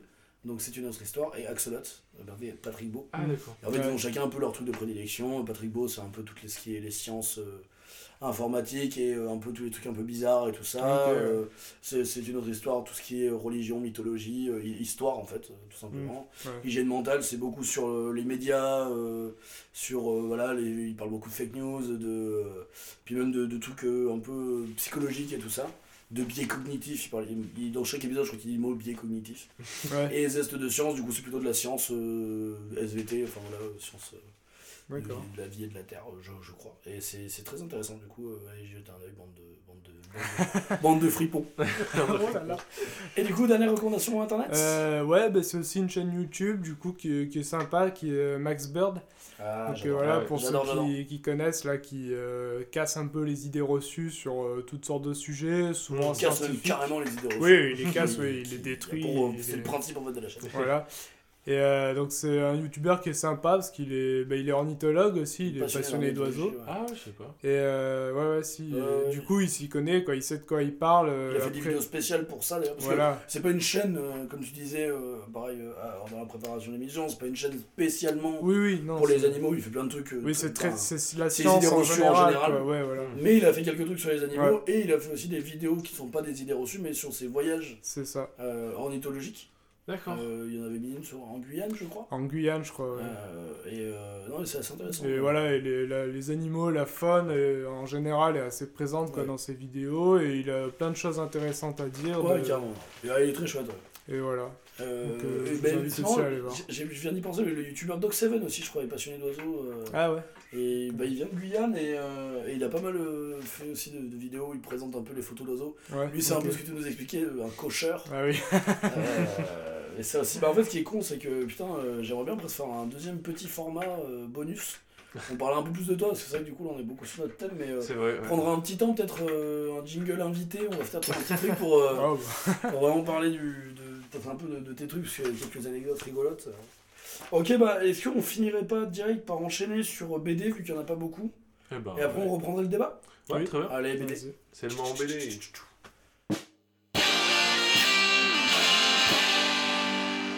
BD manga. Euh, BD, tu en as? BD Non. manga? Non, non. Non, non. Alors, je suis le dernier, j'en- bah écoutez, j'en ai qu'une. Je vais vous la faire très rapidement. Euh, en fait, euh, je voulais vous parler de, de la BD de Cap et de Croc, euh, d'Alain Hérol et de Jean-Luc. J'ai écrit comme un con. Jean-Luc. Jean-Luc. Jean-Luc, oui. Je lis Masbon, Masbou, Maslou, Mascou, Masbou. Débrouillez-vous avec ça. Allez-y, bah, non, tout ça de Cap et de Croc, hein, tout simplement. 1995-2012, euh, il y a 10 tomes. Après, ils ont fait donc, 10 tomes pour l'histoire principale. Après, en 2014, ils ont ressorti 2 tomes euh, qui sont en fait sont une préquelle. Donc, en tout, il y en a 12, mais il y en a vraiment 10 pour l'histoire principale. Tout bêtement, de Cap et de Croc, moi, c'est une des meilleures BD que j'ai lues. C'est une, une référence pour les amateurs de BD, mais euh, moi, c'est un truc que j'ai découvert parce que je connaissais pas du tout. Euh, de Cap et de Croc, en fait, c'est dans l'époque Renaissance, en gros. Enfin, ouais, Molière, quoi. C'est vraiment l'époque euh, Ouais. dans l'univers de Molière. Et c'est que, en fait, c'est un peu comme la série Bojack Horseman dont je parlerai après. En fait, c'est assez original parce que c'est des animaux anthropomorphes qui côtoient des humains. Et il n'y a pas du tout de distinction en fait entre, entre les animaux et les hommes. Et, euh, et en fait, donc euh, on suit un loup et un renard. Euh, donc euh, après, euh, voilà, qui donc le renard est futé, a beaucoup de, de verve, de paroles, et le loup est, c'est un espagnol, il est, il est sanguin, il est, il est plein d'honneur et, et de fougue. Et en fait, c'est très chouette parce que. Et le renard est français. Et non, c'est très chouette en fait. euh, je vais pas vous faire l'histoire et tout ça, ça vous la découvrirez. C'est juste que pour moi, c'est une des BD qui, au niveau des dialogues, est une des mieux écrites que je, que je connaisse. Euh, il y, a des- il y a, il y a un battle d'Alexandrin dans, dans, dans la BD où il se. Il faut quand même un battle de rap, mais en alexandrin. Mais alors, quand je dis ça, on dirait vraiment des vieux qui essaient d'être cool. Pas du tout. C'est vraiment une joute verbale autour de l'alexandrin. C'est hyper bien foutu et en fait c'est très très bien écrit, t'as vraiment l'impression que ça a été écrit au 17ème quoi. C'est super bien fait, euh, c'est, ça manie la langue euh, vraiment de manière euh, très belle, très légère, c'est pas du tout, enfin je veux dire même si tu connais rien, tu t'y retrouves. Et, l'univers est génialissime, t'as un truc sur la piraterie, ça fait, enfin c'est vraiment de cap et de gros, donc t'as un truc sur le cap et d'épée, Ouais, ouais. sur vraiment tu, tu vis des aventures folles, t'as des histoires d'amour mais c'est pas nuance, enfin c'est hyper intelligent en fait. Et Mm. franchement si vous l'avez pas... euh, moi les BD en général je vous conseille pas de les acheter, enfin parce que bah, par typiquement de Cap de Gros j'ai vu la collection complète, les 10 tomes c'est genre 110 balles. Voilà pareil, il faut faire un cadeau d'anniversaire, commencer petit mais... Euh, bon si vous deviez vous acheter une BD, moi dans ce que je vous recommande, allez-y parce que vraiment c'est un- c'est génial, enfin... D'accord. Vous pouvez y aller les yeux bandés, mais essayez de trouver dans vos bibliothèques euh, de chez, par chez vous. C'est génialissime. Moi, j'ai un énorme, un énorme coup de cœur et je remercie ma chérie qui m'a fait découvrir. je t'aime. Euh, voilà, écoutez, euh, j'aimerais bien reprendre le, le petit débat et aborder la dernière question qu'on a. Ouais. Euh, Enfin, non, c'est vrai que du coup, comment les hommes et, et comment, pardon, quels propos sont, Ça, l'utilisation des animaux dans les œuvres de fiction, je- on a répondu pour les animaux en tant que tels. Maintenant, on pourrait juste ouvrir, euh, juste euh, faire un petit moment sur les animaux euh, humanoïdes, humanisés. Ouais. Par exemple, alors sans citer des films que qu'on va forcément citer, mais par exemple, le, le plus souvent, par exemple, tu vois, moi j'avais l'exemple de Ratatouille, donc je vais pas vous recommander parce que vous Mm. connaissez beaucoup, comme aussi beaucoup d'œuvres de Disney. Ah bah énormément. ouais. Et bah, toutes les œuvres de Disney en fait, et où, euh, et où c'est marrant parce que c'est pas forcément que les humains n'existent pas. Justement, c'est aussi des, des, des animaux qui. Donc, qui sont pas anthropomorphiques, mais juste qui ont des. Parce que je veux dire, c'est que voilà, c'est. Justement, là, je pense que c'est anthropomorphique, mais qui, ont, qui sont pas comme dans Black Sad ou comme dans Deux Capets de Gros, pas des mecs avec des vêtements Mm. et, euh, Ça qui parlent la même ouais. langue, quoi, mais qui, euh, qui euh, entre animaux se comprennent et face aux humains. Ouais. Et du coup, c'était l'idée bah, de quel propos ça sert? Est-ce que, euh, pareil, que- pourquoi, on, là, par exemple, pourquoi dans Ratatouille, on a Mm. besoin de. Enfin, parce que sinon, sans ça, c'est juste un rat, et c'est juste dégueulasse, mais. Oui. voilà, par exemple, voilà, on va lui faire des émotions, il va parler, il va avoir toute une histoire. Quel propos ça sert? Est-ce que c'est juste pour décaler et dire, ah bah dis donc, c'est rigolo que ce soit un animal? Mais finalement, est-ce que si tu remplaces Ratatouille par un humain, tu vois, enfin, je veux dire, on en a déjà eu des films comme ça, de, tu vois, Ou bah, un enfin, esprit. euh, Ratatouille, en vrai, c'est Cyrano de Bergerac. C'est euh, un mec qui se fait pas. Enfin, qui est. Par exemple, Cyrano de Bergerac, c'est dans la scène. Dans, dans, quand il écrit les poèmes pour. euh, pour. euh, je sais plus comment il s'appelle, son Oui, pote. J'ai envie de dire Don mais c'est pas du tout ça, ça c'est dans La folie des grands euh, mais voilà, c'est euh, le, c'est le mec moche qui va écrire des beaux poèmes au mec beau pour qu'il chope Mm. la meuf. Voilà. Et là, c'est pareil, c'est le rat qui est pas censé cuisiner qui va faire cuisiner le. Donc, Oui, tu vois, tu pourrais trouver Ouais. avec un humain une manière de le faire. Ça. Mais pourquoi du coup on met un animal, euh, à votre avis Qu'est-ce que ça sert Pourquoi on, on utilise ce procédé-là quoi? Ouais, je pense que c'était juste pour le jeu de mots dans le titre. hein. Eh ben, merci. Alors, ça, c'est les mecs, les en philo qui mettaient leur. note, c'est ça quoi. Ça, c'est les mecs qui ont eu un bon zéro sur en philo parce qu'ils c'est la fin de rédiger, tu sais. Ah, Ouais. bah c'est comme ça, Là, je vais aller chier, cette réponse. Bon, il dit ça avec une bière à la main aussi, hein, faut être honnête. On, on vous donne les coulisses quoi. Ah, ah bah moi après de toute façon je pense qu'il faut pas sous-estimer euh, le euh, le public pour lequel c'est vrai c'est quand Ouais. même réservé euh, pour le public enfant et euh, Pas réservé, mais. euh, enfin oui, non mais pas non pas, pas réservé. le, le, le- le public cible. le cœur de Ouais. cible ouais. et le fait que forcément les animaux enfin je sais pas pourquoi d'ailleurs on, on, on donne autant à voir des animaux aux enfants mais je sais- pense que Ça paraît sympathique. Quoi. Ouais. Bah, déjà, je pense que dans le monde de l'animation, t'as tout le truc de, de déjà, je pense, euh, donner un côté. euh, Bah, après, là, parce qu'on parle beaucoup d'animation, du coup. Ouais. Bah, en même temps, les films avec des animaux qui parlent, euh, les vrais films en live action, c'est un des trucs les plus gênants de l'histoire. Ah oui Moi, les animaux qui bougent les lèvres, c'est. Allez, c'est rideau, moi. le dernier eux. le dernier roi lion qui est sorti tu veux dire Ah là, non, alors, eux, c'est différent, c'est vraiment des animaux en synthèse. Moi, j'ai vu des extraits, c'est quand même. Moi, ça met trop mal à l'aise parce que Oui, t'entends que c'est des doubleurs, tu vois, vraiment, tu vois que c'est des. Tu... T'entends Jean Reno qui fait le lion, c'est hyper gênant. euh, ah putain Scar, on dirait qu'il est. Qui... J'avais fait une blague hyper limite. Il va falloir la biper. Mais non, mais Scar, on dirait qu'il est en phase terminale. Il, il est fou, le mec, il a des, il a des perfusions partout. non, mais- Franchement, c'est dégueulasse. Mais, euh, non, mais moi, je parle vraiment des, des films en live, en live action. Quoi. Genre un vrai chien qui est filmé. Genre demain, je prends Ouais. tes chats. Je prends Nina et Nino. Moi, je, moi, je dénonce. Hein. Ces chats s'appellent Nina et Nino. C'est une honte. Appelez la. la, la, la, je veux dire, la CIA, oui, carrément quoi. Appelez la SPA. Euh, non, mais voilà, tu vois, c'est comme si je prenais le film et tes chats et qu'après, je, les- je leur faisais animer les lèvres pour qu'ils disent Ah, bah dis donc, Nino, comment ça va? Bah, moi, euh, dis donc, euh, oh, ils vont vite s'échapper. Ah oui, il vois. y, a quand même un procédé d'animation. Ouais, euh, au niveau ou- ou alors t'entends leur c'est pas pensée, juste- tu vois, C'est pas juste vidéogag où tu vas Oh, j'ai très envie Non, d'aller manger des non, croquettes. non, non, t'as des- mais, mais ça aussi, non, mais tout, tout, Les vidéogags, c'est quand Ah, même ça c'est vomi, non, les deux sont vomis. Que t'as nivelé le ou pas, c'est juste vomi, donc moi j'en parle pas. C'est, je sais pas quel propos ça sert, mais allez vous faire foutre. Enfin, moi c'est le seul propos que je vois. Non, non, mais moi je veux parler. Alors c'est vrai qu'on parle beaucoup d'animation et de ça, mais, euh, mais tu vois, moi par exemple, euh, je pense que pour les enfants, c'est aussi pour euh, mettre tout de suite une distance. C'est-à-dire que tu vois, imagine Bambi avec des humains, c'est possible. Mais la mère d'un gamin Ouais, qui, se fait, qui se fait buter dans les bois et qui après se fait adopter par Oui. des gens différents, Oui, Bon, oui. et je pense que c'est aussi, alors, et c'est là où je pense que ça parle d'un. Il y a un propos qui est simple, et j'en parle parce que, étant professeur de théâtre, je fais un texte, putain, que j'ai même pas mis, mais quel connard Je conseille le long voyage du pingouin vers la jungle de. de, de je sais pas son prénom, mais Norman, c'est un- son nom de famille c'est Normand Norman. Le long voyage du pingouin vers la jungle, c'est un texte de théâtre qui existe aussi en, audio, que moi j'ai écouté quand j'étais petit et que je vais faire jouer à mes, aux enfants que je, à qui je donne des cours de théâtre qui est génial. Et par exemple, tu vois, le ping- les animaux, c'est un pingouin qui va aller dans la jungle, qui en a marre du noir et du blanc, et qui va aller voir des couleurs. Et en fait, tu te rends compte que les animaux, c'est un truc, c'est une porte d'entrée hyper facile sur la tolérance, sur la différence, parce qu'il y a différentes espèces dont tu parles vachement facilement de tolérer les gens différents, de la Mm. curiosité. Euh, tu vois, tu parles vachement de découvrir des choses différentes parce que tu as vraiment des animaux qui sont très opposés, qui sont très différents. Je pense qu'en fait, ça permet de couvrir plein de termes, plein de thèmes euh, de manière euh, légère, enfin sans forcément avoir à faire des parallèles de malades, de tirer des fils rouges Oui. pour dire attends, mais là, la 13 e minute, il a dit ça, ça veut peut-être dire que. Ouais. Tu vois, veux dire, mais comme, tu vois, pourquoi Avatar c'est des aliens, quoi Tu vois, Avatar c'est des aliens parce que, bah, du coup, euh, tu Oui. fais Pocahontas, mais. Sûr. et tu vois, on peut pas t'accuser d'être Mm. politiquement. Enfin, tu vois, je Ouais, dire, euh, décalage. tu quoi. peux dire que c'est pas politique et en même temps, bah, tu, tu dis un truc euh, gentil à l'eau de rose Ouais, ouais, qui ouais. plaît à tout le monde, tu vois. Moi, je pense qu'il y a beaucoup, il y a, il y a de la facilité, mais forcément dans le mauvais sens. Mais tu vois, par exemple, dans, le- dans, dans le, dans le sens de, c'est plus accessible. Ouais. Babar, tu vois, ça Oui, pourrait très bien être un mec.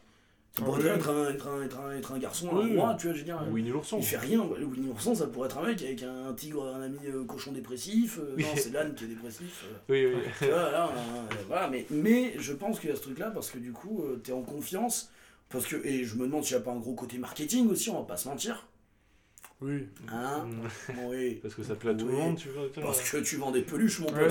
ça. Moi, tu me fais le roi lion avec des vrais humains, je suis pas sûr d'avoir envie d'avoir le roi, euh, les couilles à l'air euh, sur mon épaule dans mon lit. Donc, bah, Simba et Mufasa, c'est plus sympa déjà à marketer, quoi. Hein, euh, bon, je sais pas pourquoi il serait tout nu, du coup, mais.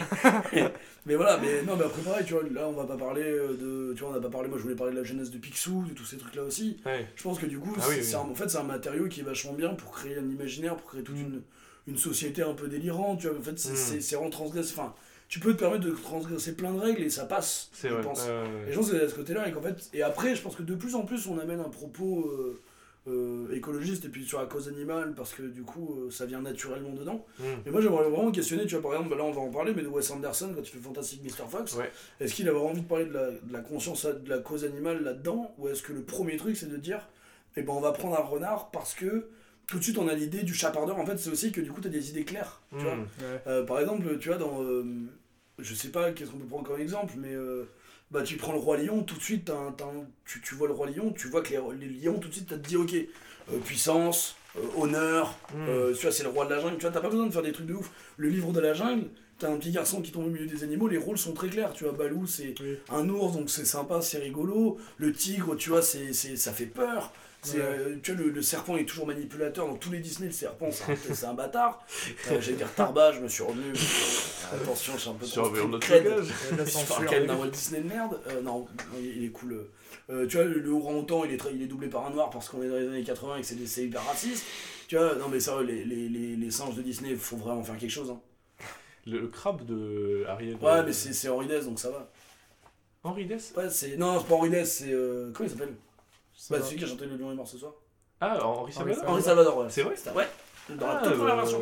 Il y a eu un ri- et après, il y a- il y, a eu des redoublages où c'était plus lui, mais je crois que dans la toute première version. C'était Nick Dawson qui disait ça, que c'était Henri Salvador dans la première version et que c'était lui qui a chanté la première version de Sous l'océan. Ah, bah écoute, tu m'en apprends une. Mais voilà, je sais pas pourquoi tous les singes dans. dans. dans. dans, dans dans- mais c'est- parce que en fait, je dis pas ça de nulle part, hein, c'est vraiment, j'ai vu une vidéo qui en parlait et qui juste relevait ça et je trouvais ça intéressant de le dire et de dire bah. Ouais. Et, euh, mais tu vois, par exemple, dans le livre de la jungle, le, orang-outan il est ultra cool, tu vois, parce que c'est un singe, il est, il est cool, il est dansant. Enfin, tu vois, Mm. du coup, je trouve que ça te met tout de suite des cadres où les personnages sont hyper identifiables, enfin, c'est vraiment des Mm. archétypes. Mais tu vois, ce qu'on Ouais. dans Black Sad, tu vois, ça te permet tout de suite Oui. d'avoir des émotions, d'avoir des sentiments, d'avoir des, des caractéristiques très Oui, c'est ça, et en fait d'être très guidé, euh, bah, moi ça me fait penser à, par exemple, euh, ça me fait penser par exemple à, euh, à Mario, par exemple, le jeu vidéo, Oui, euh, où tout en fait est euh, construit. oui, bah, bah oui, voilà, c'est lui ça, qui en parle. ça.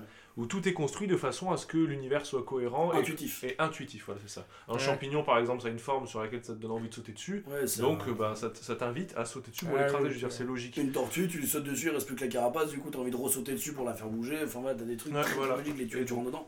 Mais du coup, ouais, par exemple, pour les coupas, oui, c'est c'est vrai Ouais. que. Après, les champignons, c'est pas vachement des animaux. Je me perds. Non, mais. Non, non, non, mais, non, non, de- je voulais juste dire que. Non, mais il y a beaucoup de gens qui croient. Il y a beaucoup de gens qui croient. Et en fait, c'est pas vrai, tu Ils y croient trop. Ils cro- eh, mais ils croient des trucs. Et d'ailleurs, il y en a plein qui croient que c'est des plantes aussi. Ils croient. Ils croient c'est des fungus. Ils croient que c'est des Alors plantes. C'est des fungus. Ouais, bah c'est des champignons quoi. Yes. Euh, je me suis fait humilier. Euh, yes, yes, yes. Écoutez, on va lancer un jingle série. Sauvage. Boum, paf, pif. Série. Bah disons, ce jingle était violent, euh, moi je m'y attendais pas. Euh, vous avez des séries euh, Non, non, non, j'ai pas de Allez, bah, je fais très rapidement Bojack Horseman, 5 saisons, 2014-2020, créé par Raphaël Bob Wa... Allez, je l'ai bien écrit. Waxberg, euh, sur Netflix. Voilà, c'était tout. On passe au jingle jeux vidéo. Ok, Les qui ont plus le temps. c'est- Oui, bah cette émission est longue, ce podcast est long. On a fait la paix avec ça. De toute façon, vous ne faites pas de retour.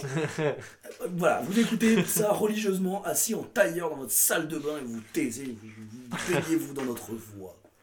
Non, Bojack Horseman, c'est l'histoire d'un. Bah, typiquement, Un cheval anthropomorphe. non, mais je cherchais le mot anthropomorphe. Ouais, ouais. Un cheval anthropomorphe euh, qui, en fait, euh, donc, euh, c'est. se passe à Hollywood et c'est des humains et des animaux qui cohabitent ensemble. Il n'est jamais fait, fait mention de ouais, mais toi t'es un animal, toi t'es un machin, on s'en branle. Et c'est un- vraiment un mélange de notre réalité parce que c'est- t'as par exemple Zach Braff, t'as vraiment des acteurs qui font des caméos, ça parle de Spielberg et tout ça, mais au milieu t'as des animaux. Donc les, des acteurs connus sont pas des animaux, mais ils transforment pas des, des acteurs en animaux quoi. Mais Mhm. t'as eu des animaux au milieu et Bojack Horseman c'est une star de- des années 90 d'une série qui s'appelle Horse Around. Introduisant en français parce que c'est. euh, je crois que c'est. euh, ils ont traduit par faire des galipettes ou un truc comme ça, mais en fait, Horse Around, c'est euh, une expression qui veut dire euh, faire les foufous, quoi. Ah, c'est une Enfin, expression. voilà. Et en fait, du coup, euh, horse, horse in, Ouais. En fait, c'est chevalet euh, autour, donc ça ne veut rien dire. Et en fait, c'est un mec qui vit dans sa gloire passée, qui du coup est en dépression, qui picole et qui se drogue, qui fait que des fêtes, qui a du blé depuis sa, depuis sa, sa truc. Ah oui, c'est une Et star qui, déchue, a, quoi. voilà, et qui est atteint de dépression chronique et qui en fait toute la truc c'est la quête de savoir si on peut changer et si, euh, si euh, ce personnage est foncièrement mauvais ou s'il peut devenir bon. Parce que c'est un salaud mais hyper cynique qui pense qu'à lui et tout ça mais il essaie de s'améliorer. Moi j'ai regardé les trois premières saisons, j'avoue qu'il y a cinq saisons, j'ai pas vu la 5 et j'ai commencé la 4 mais je l'ai pas fini. Euh, parce que moi j'ai trouvé que bon au bout d'un moment euh, voilà ça commence un peu à tourner en rond je pense que c'est typiquement le genre série qui mérite d'être vu euh, tu vois la, la première ou les deux premières saisons tu refais un peu reposer tu vois la, la 3 et la 4 D'accord, ouais. c'est moi j'ai eu du mal à les enchaîner en fait j'ai eu besoin de par contre il y a ça fait partie des, des, des séries qui m'ont le plus touché de ces 10-15 dernières années Ok. Non, dans ma vie en général le plus 10, 15, oui. Parce que t'as souvent cette tranche. que Ouais, j'aime bien cette fourchette. non, non, mais vraiment, c'est une des séries qui m'a le plus touché et je trouve qu'il y a des, des- Vraiment, c'est là où j'ai vu des épisodes vraiment donc, qui sortent du. Des épisodes qui frôlent le génie. T'as un épisode qui se passe Ah ouais. tout en fait dans une cité aquatique D'accord. parce qu'il va faire une tournée de promo, un truc comme ça. Et c'est tout muet. Et du coup, t'as juste les bruits de la mer quoi. Mais personne ne parle parce que c'est sous la mer donc ils peuvent pas parler et tout. Et c'est euh, ultra poétique. T'as vraiment des épisodes. euh, D'accord. Euh, où t'as des chansons en simultané, enfin il y a vraiment des trucs très très touchants. Et je vous le conseille, c'est une belle chose. Il y a une très bonne vidéo de Alfie dont je vous parlerai sur une analyse de Bojack Horseman, une vidéo YouTube d'un monteur qui est très très chouette. Euh, D'accord, Je vais te demander un jingle euh, jeu vidéo parce que je crois être le seul aussi. Alors attends, je vais voir s'il m'en reste en stock. Ouais, c'est bon, ah, je super, tu peux lancer ça.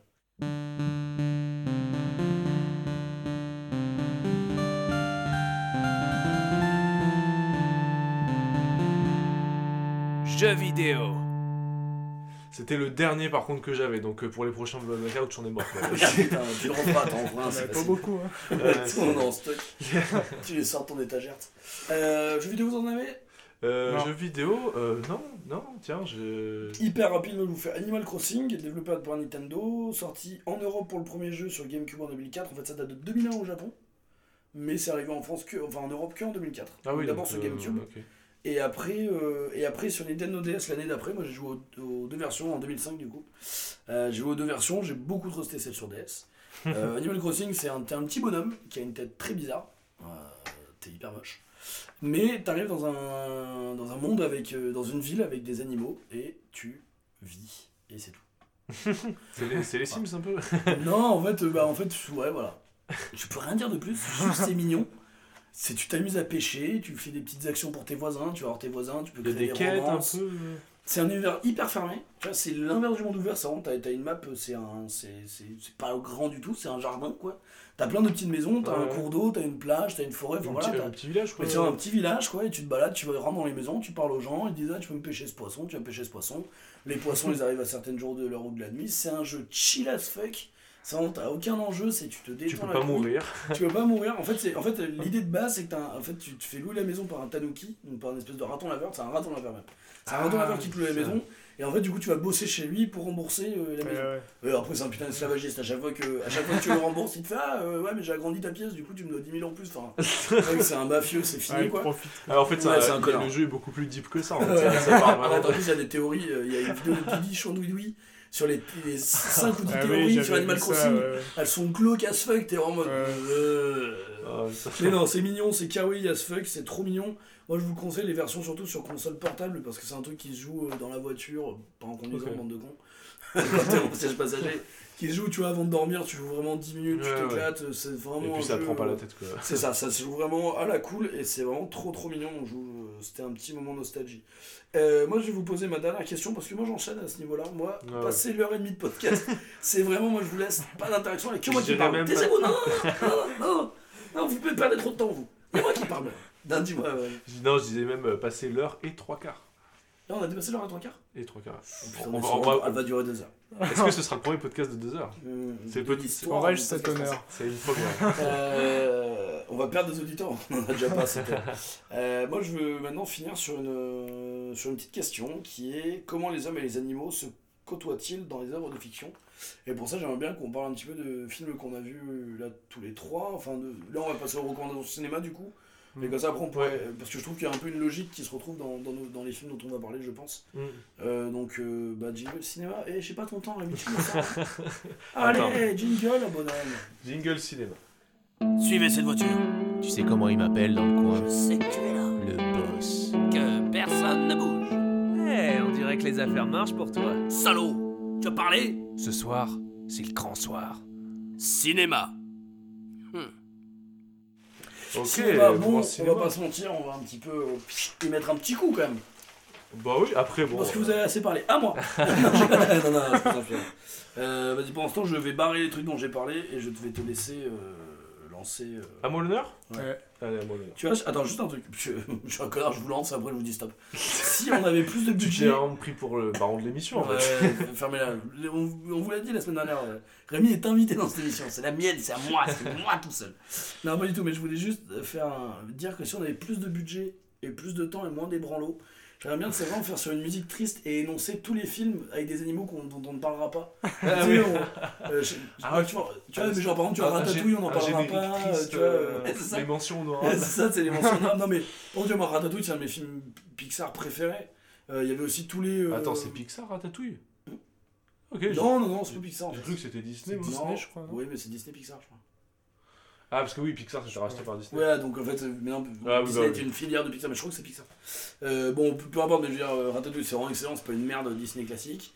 Euh, t'as euh, les Aristochats, c'est assez sympa. T'as euh, t'as tous les, les, Miyazaki aussi qui parlent beaucoup d'animaux et tout ça, donc euh, Ils sont présents. ça aurait été, ça aurait été. Enfin voilà, bien sûr, on va pas être exhaustif, on vous parle pas des trucs les plus plus plus connus, même si on parle de trucs assez Comme. Chatran par exemple.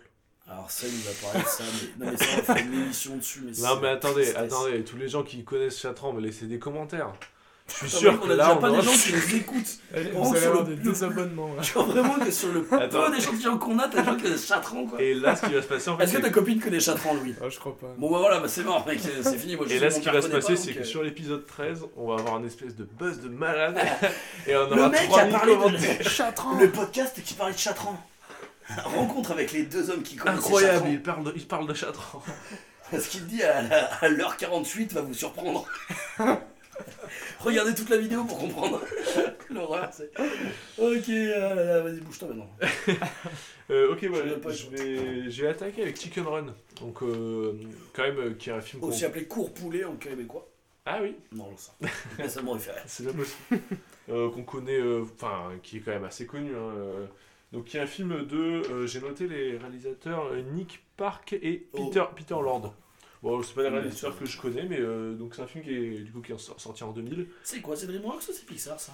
Euh, je sais, C'est aucun des je sais pas du tout. Il me semble que Non, c'est vraiment c'est une boîte. c'est ceux de Wallace et Gromit, de Wallace et Gromit, pardon. je dis. Oui, eh bah oui, c'est les créateurs de les Wallace et de Gromit, exactement. De Wallace et Gromit d'ailleurs, coucou à eux. Allez regarder aussi, si vous connaissez pas, vous avez aucune excuse. Oui, d'ailleurs, par Wallace et Gromit au- et Sean le Mouton. Ouais, Sean le Mm. Mouton, euh, ouais, exactement. Très très bon film. Sean Ouais. le Mouton, c'est excellent. Et Wallace et Gromit aussi, euh, le lapin garou, Ouais, c'est c'est génial. génial. Et les, les sketchs sont géniaux avec le, le, Ouais. Le pingouin le plus flippant de l'histoire des, des animaux. Allez, Le pingouin psychopathe, allez voir ça. Et de la pâte à modeler de ouf. Le fromage m'a jamais donné Ah. autant envie. Ah, Leur ouais. cheddar, on dirait du beurre. c'est Ah ouais, le, génial. le cheddar de la lune. Et la lune en, la lune en fromage.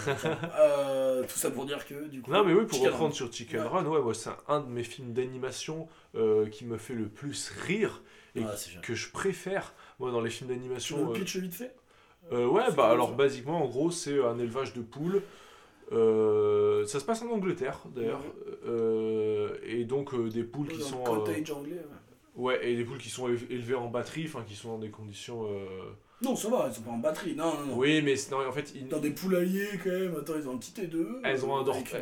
En fait, elles sont en dortoir. Elles sont en dortoir. elles sont en dortoir et vraiment c'est enfin c'est hyper enfin c'est tourné en dérision c'est très drôle mais euh, comment dire pour rendre tout ça très euh, dur en fait il y a un côté très en fait il y a plein de références à la, La grande la grande évasion. Ouais. c'est oui je crois que c'est ce film là Oui, avec Steve McQueen et avec Steve McQueen moto, et en fait le- il y a un côté très euh, euh, prisonnier militaire. Et euh, on les voit euh, elles sont autorisées à sortir à un certain moment elles se mettent en ligne et tout. Et Oui, donc voilà. souvent, tu sais, les- Euh, la musique euh, cliché des tu sais, des défilés militaires avec les bruits de bottes. oui voilà c'est ça. Et les, les sifflets. Ouais, les petites musiques ça, C'est dans. euh, euh, allez, vas-y. Bah, dans la grande évasion on Non, mais dans euh, machin, allez, vas-y. Full Metal Jacket, vas-y. Et, euh, et donc euh, elles vont chercher à s'échapper. Forcément, elles vont chercher à, à s'enfuir de là parce qu'elles découvrent qu'en fait euh, la patronne euh, de, de l'exploitation, Qui est une méchante.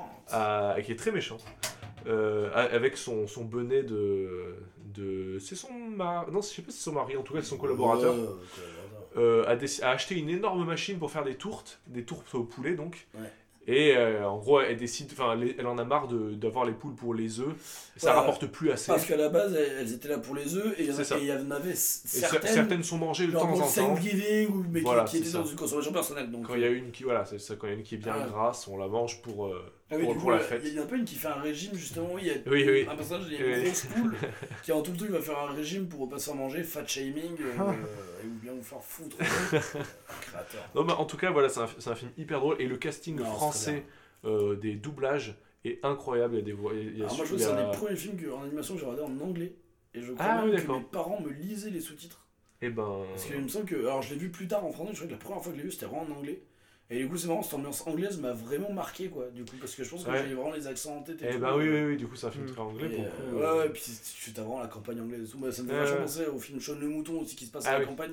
Et il y a souvent ce côté-là avec. euh, Ouais, avec les Ouais. moutons. ouais, je suis curieux de le voir en anglais, Bon, du on coup. va être euh, honnête, il est une heure et demie du mat, moi je commence à avoir des mots qui m'échappent. hein. Non, mais euh, moi, je suis curieux de le voir en anglais, du coup, parce Bah, que je l'ai et toujours connu avec, euh, avec Depardieu. Euh, Il est de Paris, il fait qui? Depardieu, il fait Rocky. euh, je crois, oui, il s'appelle Rocky, je crois. C'est le coq qui se retrouve euh, dans, euh, Ah, oui, dans l'exploitation et qui est en fait un coq Qui a un de foire. Non, ah non En fait, en fait, en fait, il, il fait croire. euh, en fait, il, il y a une affiche où on Ah le non, voit en train de voler. Ah oui, oui, et il y a marqué euh, le coq volant et tout. Et du coup, euh, les, les, les poules Oui, sont, foire. se disent Mais ah, apprends-nous à voler, on va Ouais, de là et tout. Et en fait, c'est un coq. euh, Spoiler le film. un- par contre, ouais, je vous ai spoilé. Non, oui, mais ça, par contre, tu vois, typiquement, je trouve que bah, c'est ça la force des bons dessins animés, c'est là où, où Walt Disney se pète la gueule, et vous n'aurez pas le fameux d'accord, pas d'accord sur le Roi Lion qu'on voulait faire, mais franchement, il, il, tant mieux pour eux, ils se seraient fait humilier par ma verve euh, supérieure.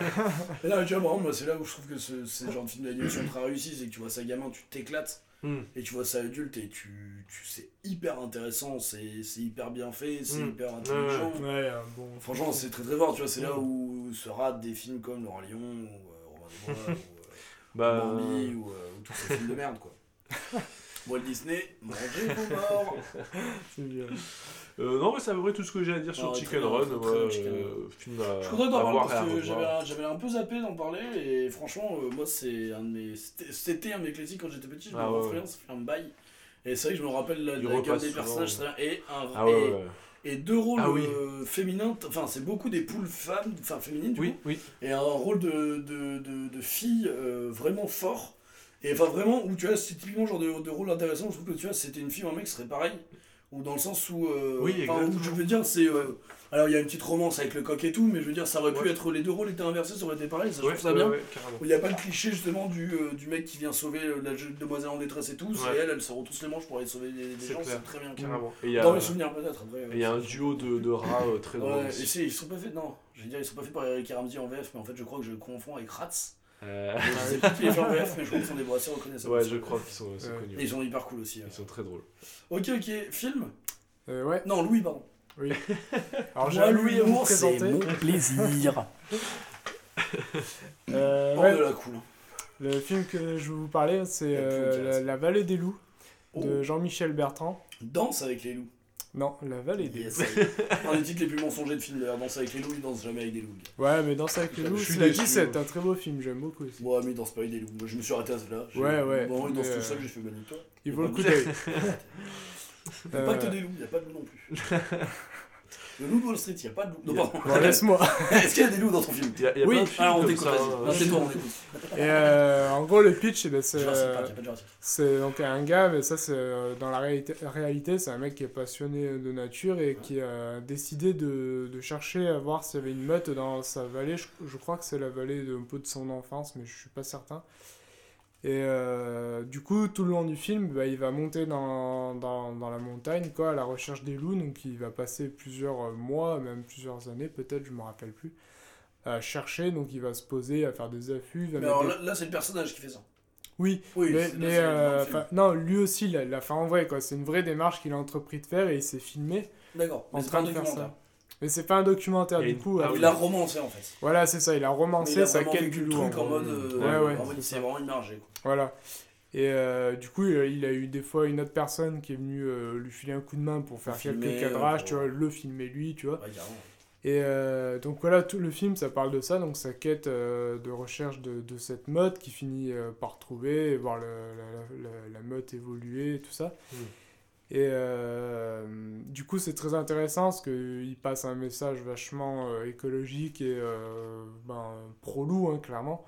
Ouais. Ce, ce film a eu beaucoup de mal à sortir d'ailleurs parce qu'il y avait beaucoup de- d'anti-loups, de, de pro, on va dire, euh, Ouais.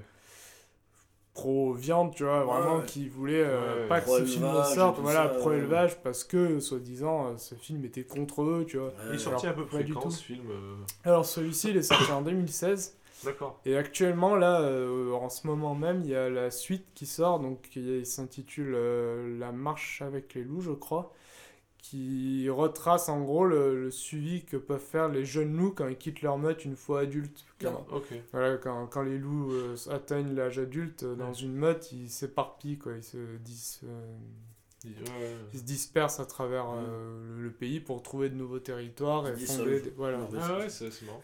Et, euh, Comme des colons, ils partent. euh, C'est ça, ils explorent quoi. Et du coup, marrant, lui, il essaye de suivre euh, certains jeunes de cette meute. Et donc, il se retrouve à plus ou moins imaginer, à suivre les indices de leur parcours. Et euh, il se rend compte en fait qu'ils sont euh, hyper. euh, euh, comment dire Tout le temps, ils rencontrent les hommes. Quoi. Ouais, ils ouais. sont obligés de traverser Ah, des routes, des autoroutes, des ponts. ils sont- Voilà, ils ont Ils pas le choix. de- contraints, quoi. Ouais, Ils c'est toujours ça. aux humains, quoi. Et voilà, c'est ça, ils se confrontent, confrontent toujours aux humains et ils ont Ouais. pas le choix et du coup, bah, il y en a qui meurent tapés par les voitures. Enfin, et euh, du coup, il fait ça et puis à la fin, bon, il trouve un, il arrive sur un massif et il retrouve des loups. Alors, on sait pas du coup si c'est les mêmes Ouais. parce qu'il les perd parce que c'est vraiment très ça, ouais. difficile à suivre. Hmm. Oui, puis quand tu les perds, tu les perds, quoi. Enfin, je veux dire, après. euh, Oui, voilà. je tu peux les euh, pister, mais ça va être qui a l'air, quoi. Ouais, et puis même avec des pièges photos, tu sais pas si c'est le même. Enfin, tu vois, Bah, bien sûr, ouais. Tu, tu Bah- les touches au paintball pour les reconnaître. les marques. Bah voilà, Ah, c'est pour mon euh, film, j'adore les loups, je vous jure, j'en fais pas de mal.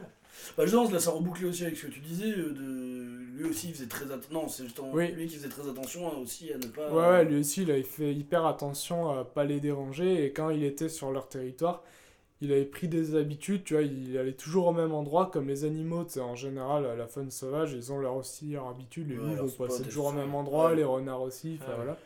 Et il faisait pareil, il faisait toujours pipi au même endroit. Et du coup, les renards, à for- les loups, pardon, se sont habitués à sa présence. Euh, Oui, chaque fois qu'il passait là, ils se disaient, ah bah tiens, il c'est son Oui, territoire. foutait pas le bordel sur, sur leur Voilà, c'est territoire à ça. eux et tout ça. ouais, il on- s'approchait pas de. Il a jamais cherché à trouver le terrier, tu vois. Oui, ouais, ouais, il il a avait jamais le- le territoire, c'est mais voilà. euh, euh, Bah, ça, n'empêche, ça ouvre une porte qui n'était pas prévue dans le débat, mais que je trouve vraiment intéressante aussi sur à quel point euh, on avait ce débat-là aussi. Sur, euh, moi, par exemple, c'est un débat que j'avais vu avec des, avec des amis qui ont une compagnie de théâtre, c'était de dire euh, est-ce que pour critiquer, euh, bah, pour défendre la cause animale, pour critiquer la consommation de viande, tu peux faire un film euh, même. euh, je trouve au cinéma c'est beaucoup plus accepté parce qu'on dit ouais, t'as pas trop le choix et tout, mais par exemple, au théâtre, tu vois, utiliser un vrai steak mm. pour dire ah bah ce bout de steak machin et ça est-ce que est-ce que ça a une raison? Est-ce que tu peux être vraiment sincère euh, dans cette démarche là quand tu fais ça? Euh, moi je pense que tu as toujours des artifices que tu peux trouver même pour rendre le truc encore plus pertinent Oui. grâce à ça Ouais. ou tu vas de le symboliser sans forcément ou prendre des images euh, qui ne sont pas de toi mais tu vois pour, pour, pour faire tes propos Mais je trouve ça encore plus intéressant quand tu t'intéresses au truc et que tu vois que la personne c'est une vraie passionnée qui s'est posé des vraies questions, qui fait, enfin qui vraiment qui pense à comment euh, le- mon propos, enfin comment ma démarche peut correspondre à mon propos Ouais. et pas juste bah publiquement je dis ça et puis après moi de mon côté bah actes. j'ai dû faire des sacrifices en gros pour pouvoir porter mon propos Oui, mais oui. le plus important c'est que ça touche plein de monde. Je trouve Ouais. que se cacher derrière ça, c'est vrai, hein, bien sûr que euh, bon bah acheter un steak, si ça peut empêcher euh, 15 personnes d'arrêter de manger de la viande, c'est bien sûr que c'est ultra rentable. Mais je pense que tu convaincras encore plus de personnes si tu montres que tu peux que tu peux Oui. vraiment les concerner autrement quoi, tu vois, c'est en soi, ils auraient... tu fais ça avec un faux steak, ça le fait aussi. Ouais, ça, non, mais voilà. ouais. Et puis tu vois, bah, typiquement pour les loups, alors c'est sûr que j'imagine que c'est beaucoup plus con- contraignant pour ceux qui font le film. Et que c'est moins Ouais. rentable, que du, du coup tu vois, tu rentres dans des, dans des, dans des Ouais. réalités autres. Mais je trouve ça chouette aussi d'avoir des gens qui vraiment sont prêts à, bah, sacrifier de la rentabilité, de Ouais. l'accessibilité, du, tu vois même bah, peut-être des très belles images et tout ça, mais pour vraiment euh, avoir un vrai propos de fond aussi, quoi, qui est pas Ouais. juste sur une forme et qui Mmh. euh, Ouais. et de vraies convictions, quoi. Oui, voilà, de vraies convictions, quoi. Lui, il apporte vraiment un message euh, voilà, pacifique pour les loups et euh, il est pas contre l'élevage, tu vois. Il y en a plein Ouais, qui s'imaginent ça. Même moi, tu vois, je, je suis complètement pour les loups. Ouais. Et des fois, ça m'arrivait de débattre avec des gens, euh, des éleveurs qui sont là. Bah alors, si, si vous êtes pour les loups, vous êtes contre nous. Ouais, bah non, j'aime Ouais, autant manger du mouton et du fromage. Je veux juste qu'il y ait des méthodes qui soient faites et mises en place pour l'acc- l'acceptation du loup, tu vois, qu'il y ait un, Oui, oui, Mmh. un le pour et le contre et qu'il y ait un équilibre, ouais, c'est ça. Ouais, ouais. Mais je sais pas qui est pour l'un ou que l'autre. Non, bien sûr, non, mais c'est- bah, de toute façon, c'est euh, toujours pareil dans les, dans les débats comme ça, c'est qu'on Oui. peut absolument prendre position, d'être euh, Ouais. d'être catégorique et justement, enfin, c'est que t'as pas vraiment de réponse, enfin, après. Euh. Enfin, en tout cas, ça demande des solutions à trouver, même si on les a pas, t'as forcément des solutions à trouver pour trouver un- une coexistence et aussi, bon, après, euh, là, c'est encore des débats qui vont durer trois plombs, mais sur euh, aussi l'impact de l'homme là-dessus, de à quel Mm. point nous on doit se positionner face à ça. euh, Ouais, ouais. de quel droit nous on régule les loups, tu vois. Enfin, Ouais, c'est un truc euh, ouais, qui est, qui, qui est, qui est complexe à, à aborder. Est-ce que vous avez d'autres films à. Euh, moi j'ai un film euh, que je vais vraiment recommander très. Ah, très je peux en faire un comme ça Je, je Ouais, vais pas faire que parler pour la France, parce que j'ai peur que ça. Du coup, je veux juste vous dire, bah, il part en, en rapidité extrême. Ernest et Célestine, sorti en 2012. de- Pardon, j'ai pas compris. Ernest et Célestine, pardon. D'accord. Ouais, j'ai fait peut-être un poil vite. Ernest et Célestine, l'histoire d'un monsieur ours et d'une petite souris. Euh, En 2012, enfin d'un petit mulot, genre de rongeur quoi. En 2012, euh, de Rainer, Patard et Aubier, alors c'est trois réalisateurs. Euh, clairement, à partir de trois personnes, je dis plus que les noms de famille. Que ce soit encore deux, je dis les prénoms, mais à trois. Et c'est euh, sur une œuvre originale, donc à la base, c'est des BD, des livres pour enfants de Gabriel euh, Dezeleux, Vincent, de Gabriel Vincent. Et euh, bah, c'est un pur moment de poésie. Franchement, euh, c'est génialissime. C'est le la DA est géniale, la direction artistique, les dessins sont superbes, c'est des espèces d'aquarelles. Enfin, c'est le- le- la méthode de ces dessins est folle. Euh, sur le film, hein. moi j'ai pas, j'ai pas lu les BD de ça, mais sur les, ça ressemble vachement au dessin justement de la BD. La- euh, artistiquement, c'est magnifique, les visuels sont géniaux, l'histoire est super touchante.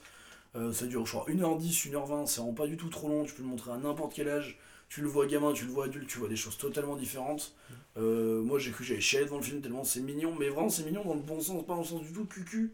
C'est mignon parce que je trouve vraiment il y a des moments de poésie pure et Ouais, juste c'est- d'humanité vraiment très forte. Euh, c'est un film euh, vraiment très très très très très joli que je vous recommande chaudement et, et euh, comme disait Karim Debache, euh, je suis intimement persuadé que tu peux montrer des films à un gamin de ses 3 à ses euh, 15 ans, montrer un bon film par semaine sans passer par des merdes. Et vois de ça typiquement ça passe dans les Mm. films où tu peux, tu, tu peux remettre ton gamin devant et, et sortir de la pièce et il verra des choses géniales quoi. Ouais. Chicken Run c'est pareil, enfin je Ouais. fais plein de trucs comme ça. Et en, en plus moi c'est ce genre de truc où, tu sais que tu mets pour un petit cousin et tu restes devant et tu fais genre ah ouais je regarde le début avec toi t'inquiète. Et tu sais tout est comme ça le gamin il dort et t'es en mode Oh, c'est trop bien. C'est vraiment un truc. Donc euh, un grand bravo euh, à ces messieurs et à cette dame qui a créé cet univers Ok. Euh, moi je vais aller très vite aussi sur euh, La prophétie des grenouilles. Ouais génial. Euh, de Jacques Rémy Girard. Et je crois que c'est valentinois comme film Et exactement. Oui. Et c'est là que euh, Pampon euh, vive parce Valence. que euh, Rémi ne vient pas de Valence hein, des choix donc tu arrêtes tout de suite Parce que en fait j'ai découvert qu'il est même fondateur du studio Folle Image, Oui. qui est un studio du- de films euh, de production de films d'animation c'est super valentinois euh, qui génial. fait ouais, des euh, super. Bah, par exemple c'est le c'est c'est ce réalisateur là qui a fait Mia et le Migou aussi. Euh, Oui, si, c'est ça. Bah ouais, Ouais. qui est assez connais. connu aussi. Ouais. Euh, et donc là, euh, la prophétie des grenouilles, ça a été fait en 2003.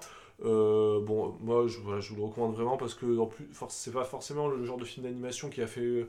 Si, quand même, ça, ça, ça a fait un peu de bruit quand c'est sorti, mais je veux dire, c'est mais pas, c'est, euh, ça a été pas sur une grande oui, onde, on va oui, dire.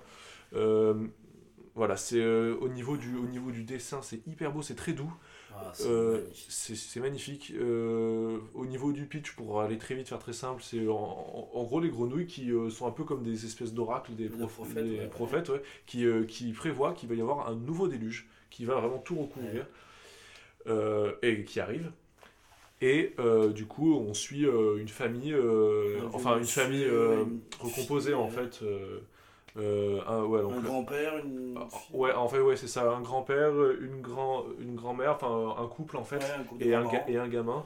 Ah, et c'est- je croyais que c'était une petite fille. ouais. Non, c'est un gamin. Et c'est un gamin, ouais, et euh, qui, se, qui se retrouve en fait euh, sur, leur, sur leur baraque qui, qui est encore, Qui flotte, ouais. qui est encore sur, qui, qui est sur l'eau, en fait, vraiment, mais qui est au milieu de, de la mer, quoi. Et ils se, en fait, ils ont accueilli euh, juste avant un, le, un zoo, il me semble, en fait. et du coup, C'est ils la se nouvelle retrouvent. arche de Noé, quoi. C'est la nouvelle arche de Noé, ils se retrouvent dans cette baraque avec plein d'animaux et ils doivent cohabiter ensemble. Et ce qui est intéressant par rapport au débat, ce que tu disais tout à l'heure, comment justement on met en relation les, les Ouais. humains et les animaux, euh, souvent dans les œuvres de fiction. Là, ce que je trouve vraiment très intéressant, c'est que justement, euh, les humains euh, sont vus comme des animaux à l'égal de, des, des, bah, des, des animaux. Enfin, Alors, je veux dire, ouais, euh, Gardons-le pour tout à l'heure, parce que justement, euh, bon, après, on, on remarque qu'on va enchaîner le débat au milieu des recommandations, parce que justement, Ouais. moi, ce que je voulais dire, c'est que souvent, les humains, euh, quand il y a des humains et des animaux qui cohabitent, soit ils sont. à partir du moment où, je veux dire, les animaux sont des animaux, sont considérés comme des animaux. Par exemple, dans Deux Cap et Deux Crocs, c'est différent parce que là, il n'y a vraiment aucune différence dans le sens où euh, ils s'habillent, ils mettent des vêtements et tout ça, ils vivent, ils mangent à la table des, des hommes et tout ça, donc c'est Ouais, des humains, mais différents, quoi.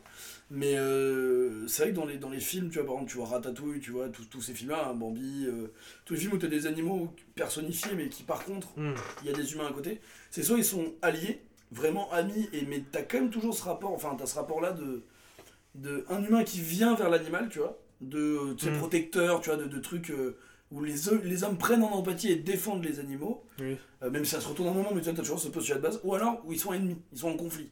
Tu vois, de dire, bah, c'est.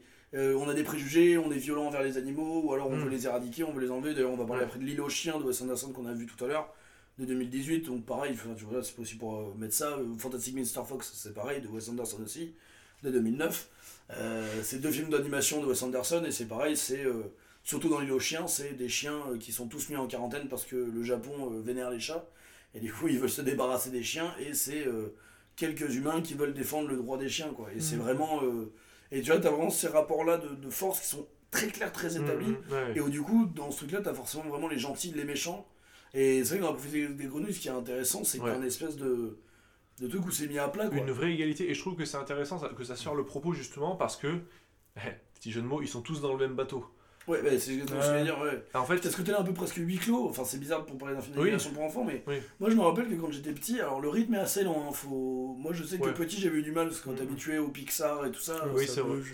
je, je fais partie de la plèbe qui est Disney, mais non, mais franchement, quand t'es habitué à Shrek, à ce genre de truc et tout ça, quand tu tombes là-dedans, ça être beaucoup plus lent, c'est beaucoup plus poétique, c'est un truc. euh, pff, Ouais. C'est vraiment, ça- t'as des moments de vraiment de vrai dialogue et tout, donc c'est presque vraiment pour à partir euh, quand t'es un peu plus vieux que tu comprends vraiment les- la finesse du truc. Ouais. Mais c'est vrai qu'il y a un côté presque huis clos de bah, on est enfermé là, on doit, on doit vivre ensemble et on n'a pas le choix quoi. Ouais, ouais, ouais. Et on pourra pas euh, dominer les animaux par la force et par nos, nos, nos anciennes façons de penser, donc on va établir un dialogue. euh, Cohabitation. Ouais. ça mais Ouais. euh, et du coup c'est intéressant ce rapport là qui est entre eux, c'est vrai, ouais, ouais, carrément. Donc, mais ouais, euh, très bonne recommandation. Ouais. ouais, faire l'image, jeter un œil, c'est génial. Ouais, je trouve que Très, c'est une, belle- très bonne- ouais. française. Carrément. je recommande chaudement, ouais, carrément. Euh, moi, du coup, juste Fantastic Mr. Fox, je vous en ai parlé vite fait, c'est 2009 de Wes Anderson. C'est euh, l'histoire d'un renard euh, qui vole des trucs et tout ça. Et là, typiquement, par rapport à l'anthropomorphie, c'est un peu ce qu'on disait, c'est typiquement, on a des animaux parce que du coup, leurs caractères sont facilement identifiables. Le, le père renard, c'est un voleur. Euh, du coup, qui est hyper agile, qui est hyper machin. Euh, T'as euh, les castors, c'est les bâtisseurs, c'est les architectes. Enfin, Ouais, ouais, ouais. Tout est clair. Zootopie Zootopie aussi, c'est pareil. Oui. Zootopie Oui. donc, que je ne recommande pas parce qu'il a, il a- il a- ça a été un énorme succès, donc je pense que vous l'avez vu, mais si vous l'avez pas vu parce que vous êtes dit oh, encore une connerie de film ouais, d'animation je l'ai récent. pas vu.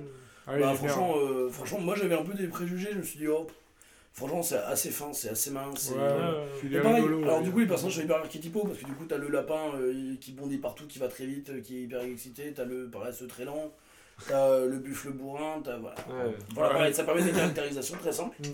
Et Fantastic Mr. Fox, je vais pas trop en parler parce que j'aimerais bien qu'on s'attarde un poil plus, 30 parce que bon, on va être à 2h30, euh, sur euh, L'île aux chiens, du coup, de Wes Anderson. Ouais. Où, euh, où justement, pareil, le, le rapport est très exacerbé, mais euh, je sais pas, moi j'ai beaucoup beaucoup aimé ce film, c'est pas loin d'être mon coup de cœur, je pense. Et euh, ce que je trouve assez intéressant, c'est que même si euh, euh, le, le fond est assez euh, entendu, t'as les méchants qui aiment pas les, les chiens et les gentils qui les protègent, quoi. Ouais, ouais. Je trouve que la forme est tellement originale que Ouais. du coup euh, ça arrive à bien retourner, tu vois, ce truc-là de, de, de, de trucs un peu basiques pour arriver à raconter quelque chose de. En fait, je sais pas comment dire, c'est un film qui à la fois euh, est évident à comprendre et en même temps qui recèle plein de choses. Et je pense que c'est un film, tu vois, que j'aimerais laisser mûrir aussi un peu, tu vois, pour. Ouais. euh, Oui, je Tu vois, j'ai- dire. parce que en fait, euh, en termes de propos, il m'a pas bouleversé, mais d'un côté, j'ai été très ému. Euh, bon après en plus faut dire ça on aura des ça en bouffant des kebabs et en buvant des bières donc que je veux dire je pense c'est un film qui m'aurait touché encore différemment s'il m'aurait des seuls avec un peu de chocolat chaud tu vois mais Ouais. euh, Non mais je, je suis carrément d'accord avec ce que tu dis. Moi, ça, en plus, ça me l'a fait avec d'autres films de Wes Anderson comme euh, Le Grand Budapest Hotel ou Darjeeling Limited. C'est que je trouve qu'il a une, une esthétique une esthétique ouais, et un- une patte au niveau du cadre, de sa Ouais, façon ouais, de sûr. créer des plans, de vraiment... euh, de rythme aussi de casser le rythme Ouais. avec une vanne de revenir dessus de Ouais, repartir carrément. Mais moi ce, qui me, moi, ce qui me marque toujours encore plus avec euh, Wes Anderson, c'est vraiment sa, sa Ouais, façon de, de ouais. construire l'image. euh, ouais. Et je trouve que à chaque fois, très pictural ouais, très pictural, ouais, ça va être vraiment des, attends, des tableaux. on est intéressant. Ça fait vraiment un télo. Eh, eh, bon, euh, eh, eh, le chat il pète hein c'est bon c'est bon c'est bon Mais non, on mais, les a raccrochés on les a raccrochés mais c'est vrai que dans cette façon-là de, de, de vraiment construire son film et d'a- d'attache- d'attraper notre œil en fait, avec des, une façon de filmer qui d'un coup on fait Ah, c'est drôle, j'avais jamais vu ça filmé comme ça. ouais carrément Enfin, ou c'est marrant ça. Enfin, Moi au début j'ai eu un peu de mal avec les humains du film parce que je sais pas si vous connaissez, ça me fait beaucoup penser à Robot Chicken. Je connais pas. c'est une chaîne YouTube? Non, Robot Chicken c'est un truc qui passait sur MTV, c'est un truc américain ultra critique euh, de tout ce qui est dans la pop culture et tout ça, sur la télé-réalité, sur machin. En fait c'est des, c'est des trucs d'animation faits en poupée genre Ken et Barbie. Et euh, vous avez forcément vu des extraits et c'est Euh, ouais, vraiment... ça me dit un truc. C'est en cette physique-là, des Ouais, poupées un petit peu... euh, Et, euh, et du coup, j'avais toujours l'impression qu'ils vont faire des, des, des 10 premières minutes, j'ai l'impression qu'il va y avoir des blagues hardcore et des trucs hyper limites. tu vois. Mais c'est vraiment marrant parce qu'il y a vraiment un truc. En fait, ce que j'aime bien avec ce film-là, c'est que t'as l'impression de jouer avec tes, de jouer avec tes jouets en fait.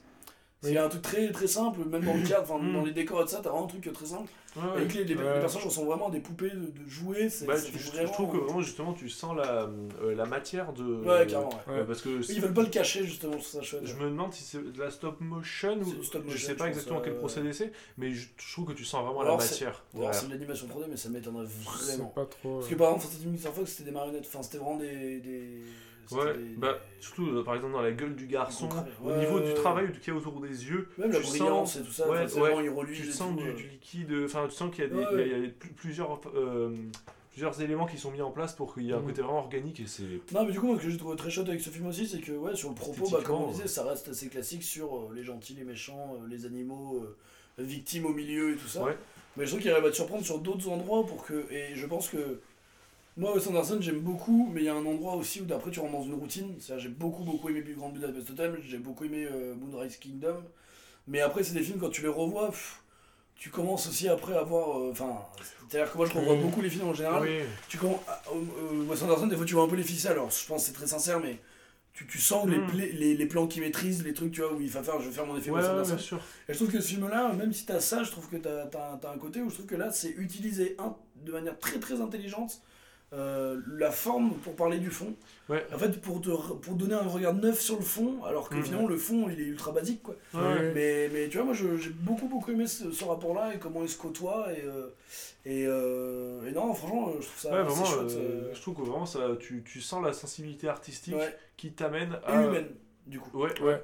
Et qui du coup t'amène à vraiment euh, voir le fond, hein, de quoi ça parle, de ouais. façon différente et euh, peut-être même plus profonde que ce que tu aurais pu penser Ouais, à la base. Quoi. Moi je pense que c'est un bon film aussi à montrer à des, à des, tu vois, des gamins de 12 ans tu vois, qui, Ouais. qui peuvent comprendre parce que plus Eh jeune c'est un ben, peu compliqué. Bah tu vois, c'est Je comme. pense que Je 10 12 verrais ans, tu vois, je pareil plus jeune, je pense. Ouais, tu Ouais, dois non, mais, oui, mais je pense que du coup, euh, tu Mais vois, ouais. je pense que cette forme-là assez ludique, Oui. Mm. te permettent justement de, de voir le fond de manière assez sobre, quoi. Je pense que c'est comme Chicken Run, tu vois, c'est le genre Ouais, de film euh, que, qui est très intelligent et qui, Ouais, euh, c'est très très intelligent. qui- ouais, qui peut réga- régaler les grands comme Ah, puis, fait. euh, très beau quoi. Enfin, moi je trouvais les décors, euh, Ouais, c'était une ouais. île de détritus, mais il y avait des trucs super beaux. Et t'as des trouvailles tout le temps, je trouve. Ouais, t'as toujours des idées. ouais. Dans Ouais. une, une façon Chaque de. un truc. Ouais, une façon de montrer un, un- comment ils vont se déplacer, ou un, un lieu, ou un personnage, il y a toujours des trouvailles partout ils gèrent temps. très très bien le running gag aussi, tu sais, la manière de se battre, sais, où, ils sont au premier plan, puis en une seconde, ils sont en, en arrière-plan en train de faire du nuage de coton. Genre ce truc-là, moi, il- ça arrive 4 fois dans le film, les 4 c'est- fois j'étais mort de rire, en fait, tu fais genre, et à 4 fois, tu fais, oh, c'est pareil, quoi. Le, le, Enfin, t'en as plein, mais t'as le, genre, le chien aussi qui prévoit les, les. qui voit le futur, parce que tu regardes la télé. Le genre de truc, à chaque fois qu'il te regarde, après, à chaque fois qu'il se retourne vers toi, enfin, c'est le truc vraiment le rythme, le, rythme et le cadre est super bien géré. Mais, euh, mais voilà, moi après, euh, juste pour finir sur le débat, parce que ça commence à être long, mais je pense que, que les animaux se. Tu vois, typiquement un peu, pour revenir sur ce qu'il y avait de zombies, après, parce que je pense que on voit aussi ce qu'on ce qu'on nous donne à voir, donc je pense qu'il y a plein de choses comme. euh, Enfin, qui, qui, qui sont faites qu'on voit pas vraiment, mais c'est vrai que moi j'aimerais essayer d'imaginer un, un rapport un peu différent à l'animal dans les films, et essayer peut-être d'avoir un propos un peu plus profond que il y a des humains méchants et des humains gentils Hmm. de voir un petit peut-être un peu plus de après souvent parce que c'est souvent comme on dit pour des films pour enfants donc t'es un peu obligé d'avoir un manichéisme mais tu vois moi j'aimerais bien voir des, des histoires euh, alors on va me dire ouais il y a Rox et Rookie il y a machin mais euh, où tu vois le, le, le méchant dans l'histoire on ne montre pas forcément comme un méchant un peu comme quand tu disais tu vois le cadre Mm. euh, le point de vue que tu prends entre animaux tu vois je pense qu'il peut Ouais. aussi être pris entre, entre humains et je trouve que du coup les méchants on passe pas assez de temps à comprendre leur motivation et les gentils non plus Mm. Euh, c'est à dire que tu vois je trouve qu'il y a vraiment ce côté là un peu trop soit t'es allié des animaux, soit t'es ennemi. Et où en fait, je trouve que dans notre société, ce discours-là, il marche pas. Et que si on a envie de vraiment faire entendre ça, ce qui peut être bien, hein, il faut vraiment s'engager à le faire entendre, de, de montrer l'hypocrisie, au contraire, tu vois, de vouloir se placer du côté des gentils alors qu'on l'est pas. Par exemple, tu vois, moi, je. Tu vois, moi, vraiment, moi, je me place du côté des gentils alors qu'en vrai, je suis un salaud envers les animaux. Enfin, ce que je veux dire, tu vois, c'est que je me dis, ouais, mais je fais attention à ma consommation de viande et tout ça, tu vois, par exemple. Ouais. Et en fait, moi, clairement, donc forcément, quand tu regardes un film, tu t'identifies aux gentils. Et moi, j'aimerais bien un film qui vraiment dénonce ça et te dise, mais t'es pas du côté des gentils, parce que tu participes à un système qui. Mm. Et tu vas Mmh, t'ouvrir les consciences ouais. là-dessus, mais artistiquement, de manière intelligente, tu vois, c'est un truc que par exemple, je pense que pourrait faire Wes Anderson et tout ça. Et par exemple, c'est un peu un truc dans le. Je vous spoil rien, parce que L'île aux chiens, c'est pas un film du tout à suspense. Je vous dirai pas pourquoi, mais dans le retournement de situation d'un personnage dans le film, t'as un peu ce truc là aussi où tu vois, t'as un peu un truc de. euh, de je me suis fourvoyé, j'ai cru que. Enfin. Mais qui est pas assez fin du tout, je trouve. Et qui, je pense, peut. peut- moi, c'est un truc que j'aimerais voir, tu vois, une espèce de manière de côtoyer différemment et d'utiliser les animaux à d'autres fins que Mhm. juste des, des fins techniques. Et, euh, et juste, tu vois, pas forcément parler. Enfin, je sais pas comment dire. En fait, il y a un espèce de truc où la cause animale, c'est un peu en fond de tous les films avec les animaux. Mais il y a peu de films qui en parlent vraiment. Ouais, ouais, ouais, c'est Par vrai. exemple, tu vois, Chicken Run, ça en parle. Ouais. Mais, mais, mais en fait, tu, te, tu vois, c'est- tu vas pas regarder Chicken Run et arrêter de bouffer de la viande. Enfin, c'est pas le but du film. Ce que je veux dire, c'est que t'as toujours ce côté-là aussi où. En fait, moi, je trouve qu'un des défauts de les humaniser, c'est que du coup, ça les rentre vraiment comme un personnage de fiction à un moment. Et que, que quand tu les humanises trop, après, tu revois plus l'animal Ouais, de base, coup, en fait. on oublie l'animal. euh, C'est ça, voilà. Et c'est que du coup, bah, ça devient tel personnage de Chicken Run, faut pas le bouffer, mais bon, en vrai, Mm. pas m'empêcher de bouffer des poulets. Et moi, j'aimerais bien avoir un, ouais, un moyen, et je pense pas que ça passe forcément par du surréalisme, enfin, tu vois, par un truc vraiment très très réaliste. Ouais, Mais, mais je sais pas comment c'est- ça peut être fait, mais moi, j'aimerais bien essayer de voir des gens qui cherchent autour de ça, je sais pas. autour de, de traiter l'animal d'une manière vraiment différente. Mais euh, tu vois, il y a des trucs comme ça, moi, ça me fait penser à Nemo, le monde de Nemo, tu sais. Tout à fait, ouais. Bah, par exemple, euh, ça a été euh, quand tu vois, tu regardes le film, tu sais, il se fait capturer, il se fait pêcher, il finit dans un aquarium, après il s'échappe, Ouais. tout ça. Et t'as envie de dire, ouais, le pauvre, quand tu le vois dans l'aquarium, ils sont tous trop tristes, ils ont plus envie, c'est s'en aller.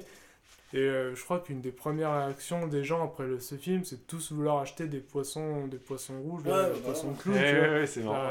C'est- Ouais, pas compris le message du film que les gens. euh, Ouais, mais parce que aussi les gens, enfin, parce qu'après, après, parce que c'est aussi hypocrisie de deux mondes, mais après, je sais pas si c'est un des points faibles de Nemo.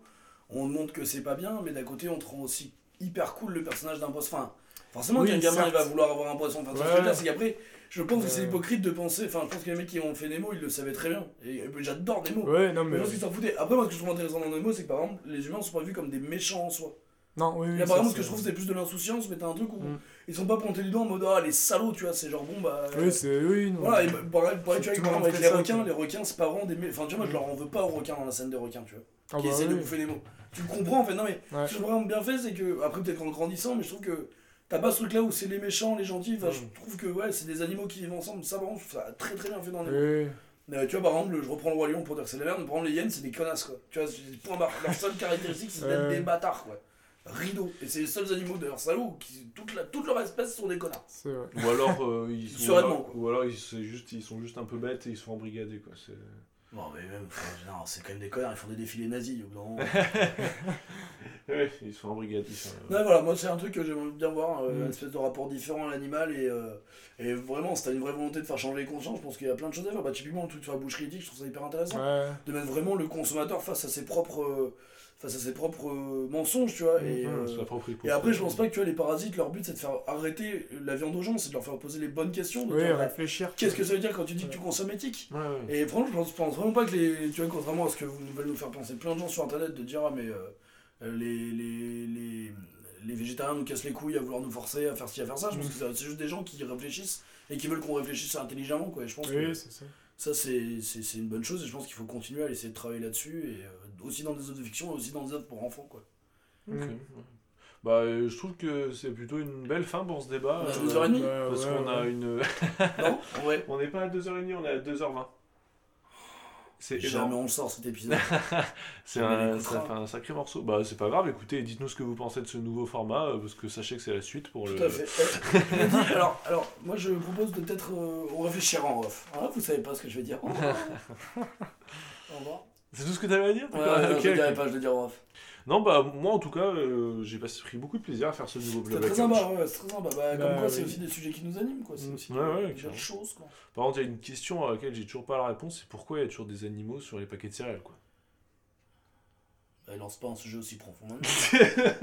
Conclure. mais Allez, deuxième épisode. Allez, tu relances, tu relances depuis le début. On en est reparti pour une heure et c'est- Nos demie. questions s'en branlent, en fait. On parle là-dessus.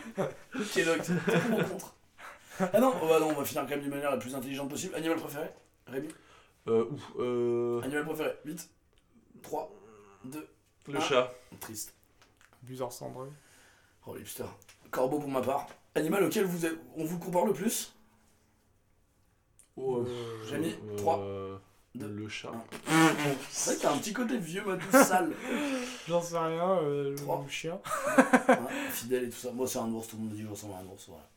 Parce que vous avez tous les physiques de chacun. Putain, je, est sale. je suis nul, je suis déçu de mes propres réponses Non, face non, à la non, pression. non, toi, euh, toi, cheval, moi je dirais. Euh, attends, Ouais, ouais. ouais, qui te ressemble. T'es à la fois classe et con. Moi j'aurais dit la rat. Le rat. Ah, ça, il y a un petit rat, ouais. Hommage à- au carnaval. Euh, vous ne pouvez pas comprendre. Il est 4h du mat, on a Ouais, plein à branler, ouais, ça, c'est c'est- sorti. Allez, euh... bah merci beaucoup de nous avoir écoutés. Encore Ouais. une fois, putain, mettez-nous des commentaires. Si là on n'a pas un commentaire pour dire c'est trop long, c'est vraiment que personne n'a écouté cette émission en entier. Euh, je le dis aussi à mon père, je le dis à Louis qui est ici présent, je le dis à, à, à Cali qui nous écoute. Moi je dis les prénoms de nos auditeurs tellement on les connaît, c'est Oh génial. là là. Non mais attends, y a pas On beaucoup de podcasts trois. qui faire ça. Tu sais, on peut dire les noms de nos on, on auditeurs. quoi. remercie tous les auditeurs. Alors, euh, on va faire il est des tellement long cet épisode, on peut faire ce qu'on veut. Vous sans êtes s'en 5. non mais du coup aux gens qui nous écoutent, même ceux qui nous connaissent personnellement, déjà partagez-les, qu'est-ce que vous attendez Pas celui-là parce qu'il est spécialement long. Commencez par un, un Non, 2 mais par après, 15. après, moi je pense qu'il faut pas se prendre la, la tête avec. Non euh, mais je rigole. Non mais commencez par un coup. Avec Je- le- la pas. Oui. Euh, non, non, mais je plaisante. Non, mais euh, juste euh, vraiment, mettez-nous, même si vous nous connaissez personnellement, mettez-nous des commentaires sur la chaîne, Ouais. sur YouTube, sur Facebook, sur Twitter, euh, sur quel le, est, le truc que vous voulez. quel est et- votre épisode préféré Ouais, bah, bah carrément, ouais, dis-nous un peu les trucs que vous voulez vous retrouver, peut-être qu'on a. Non, mais même aussi les trucs qu'on a laissé de côté qui vous Ouais. plaisaient bien. Des idées de rubriques que vous Euh, avez. Voilà, peut-être des thèmes aussi que vous avez que vous voulez qu'on fasse. Des- Euh, des épisodes 2 sur un thème qui vous a plu, qu'on aurait pu plus. euh, Ouais, ouais. Voilà, n'hésitez pas, et puis euh, des questions pour des futurs FAQ aussi, ça nous ferait trop plaisir. Voilà, on vous embrasse, et, euh, et commentez, et likez, et merci Voilà. beaucoup. Rendez-vous au prochain. karaoké? Rendez ouais, voilà, c'est ça. Prochain épisode Dans deux On se semaines dit rendez-vous au prochain Blabla Couch. Dans deux D'ici là, semaines. portez-vous bien. dans, deux ou trois. Enfin, je sais pas. Euh, J'arrive pas à voir à l'avance là, je suis désolé. Mais euh, Bah, c'est toutes les deux semaines, non? c'est oui, en fait, ça dépend des mois, tu sais. Mais, Oh, putain, euh, mais bon, bref. À la prochaine. À la Salut. prochaine. fois. Karaoké Ah oui, on, sait même pas ce que c'est le karaoké. Euh, si, vraiment, l'arrache si, cette si. émission, non, on l'a pas dit. Bah, c'est la surprise. On l'a pas dit, mais euh, On en a parlé dans cet épisode. sachez que. Ouais. Et ça a été chanté par Henri Salvador, il y a un lion et à la fin il meurt. Allez, à vous de deviner. Euh, Jingles Karaoké, mon, mon gars. Allez, karaoké, c'est parti. Are you ready, you two? Oh yes, I am. Yeah. Yeah, cool. we are. So tonight, the, the lion died. One, two, three, four.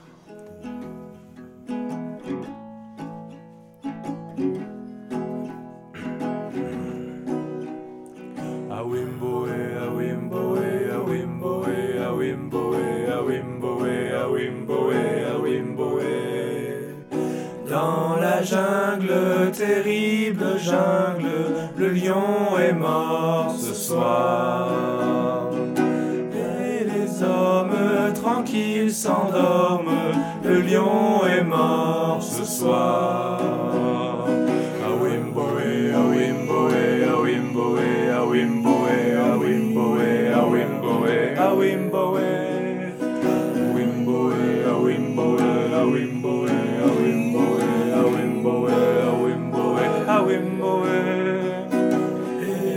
Et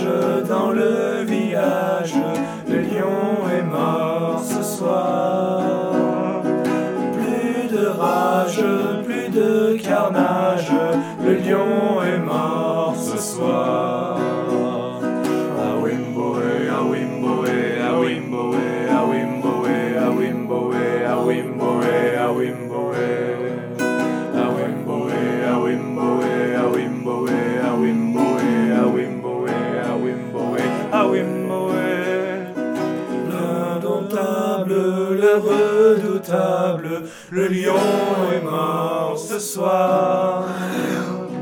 Viens ma belle, viens ma gazelle, le lion est mort ce soir.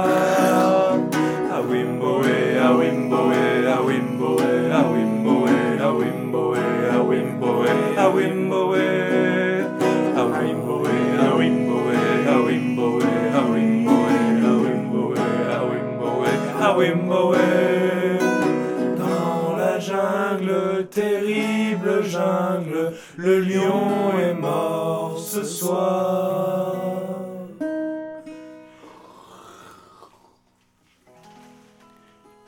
Send a song to all the lions you know. It was mm,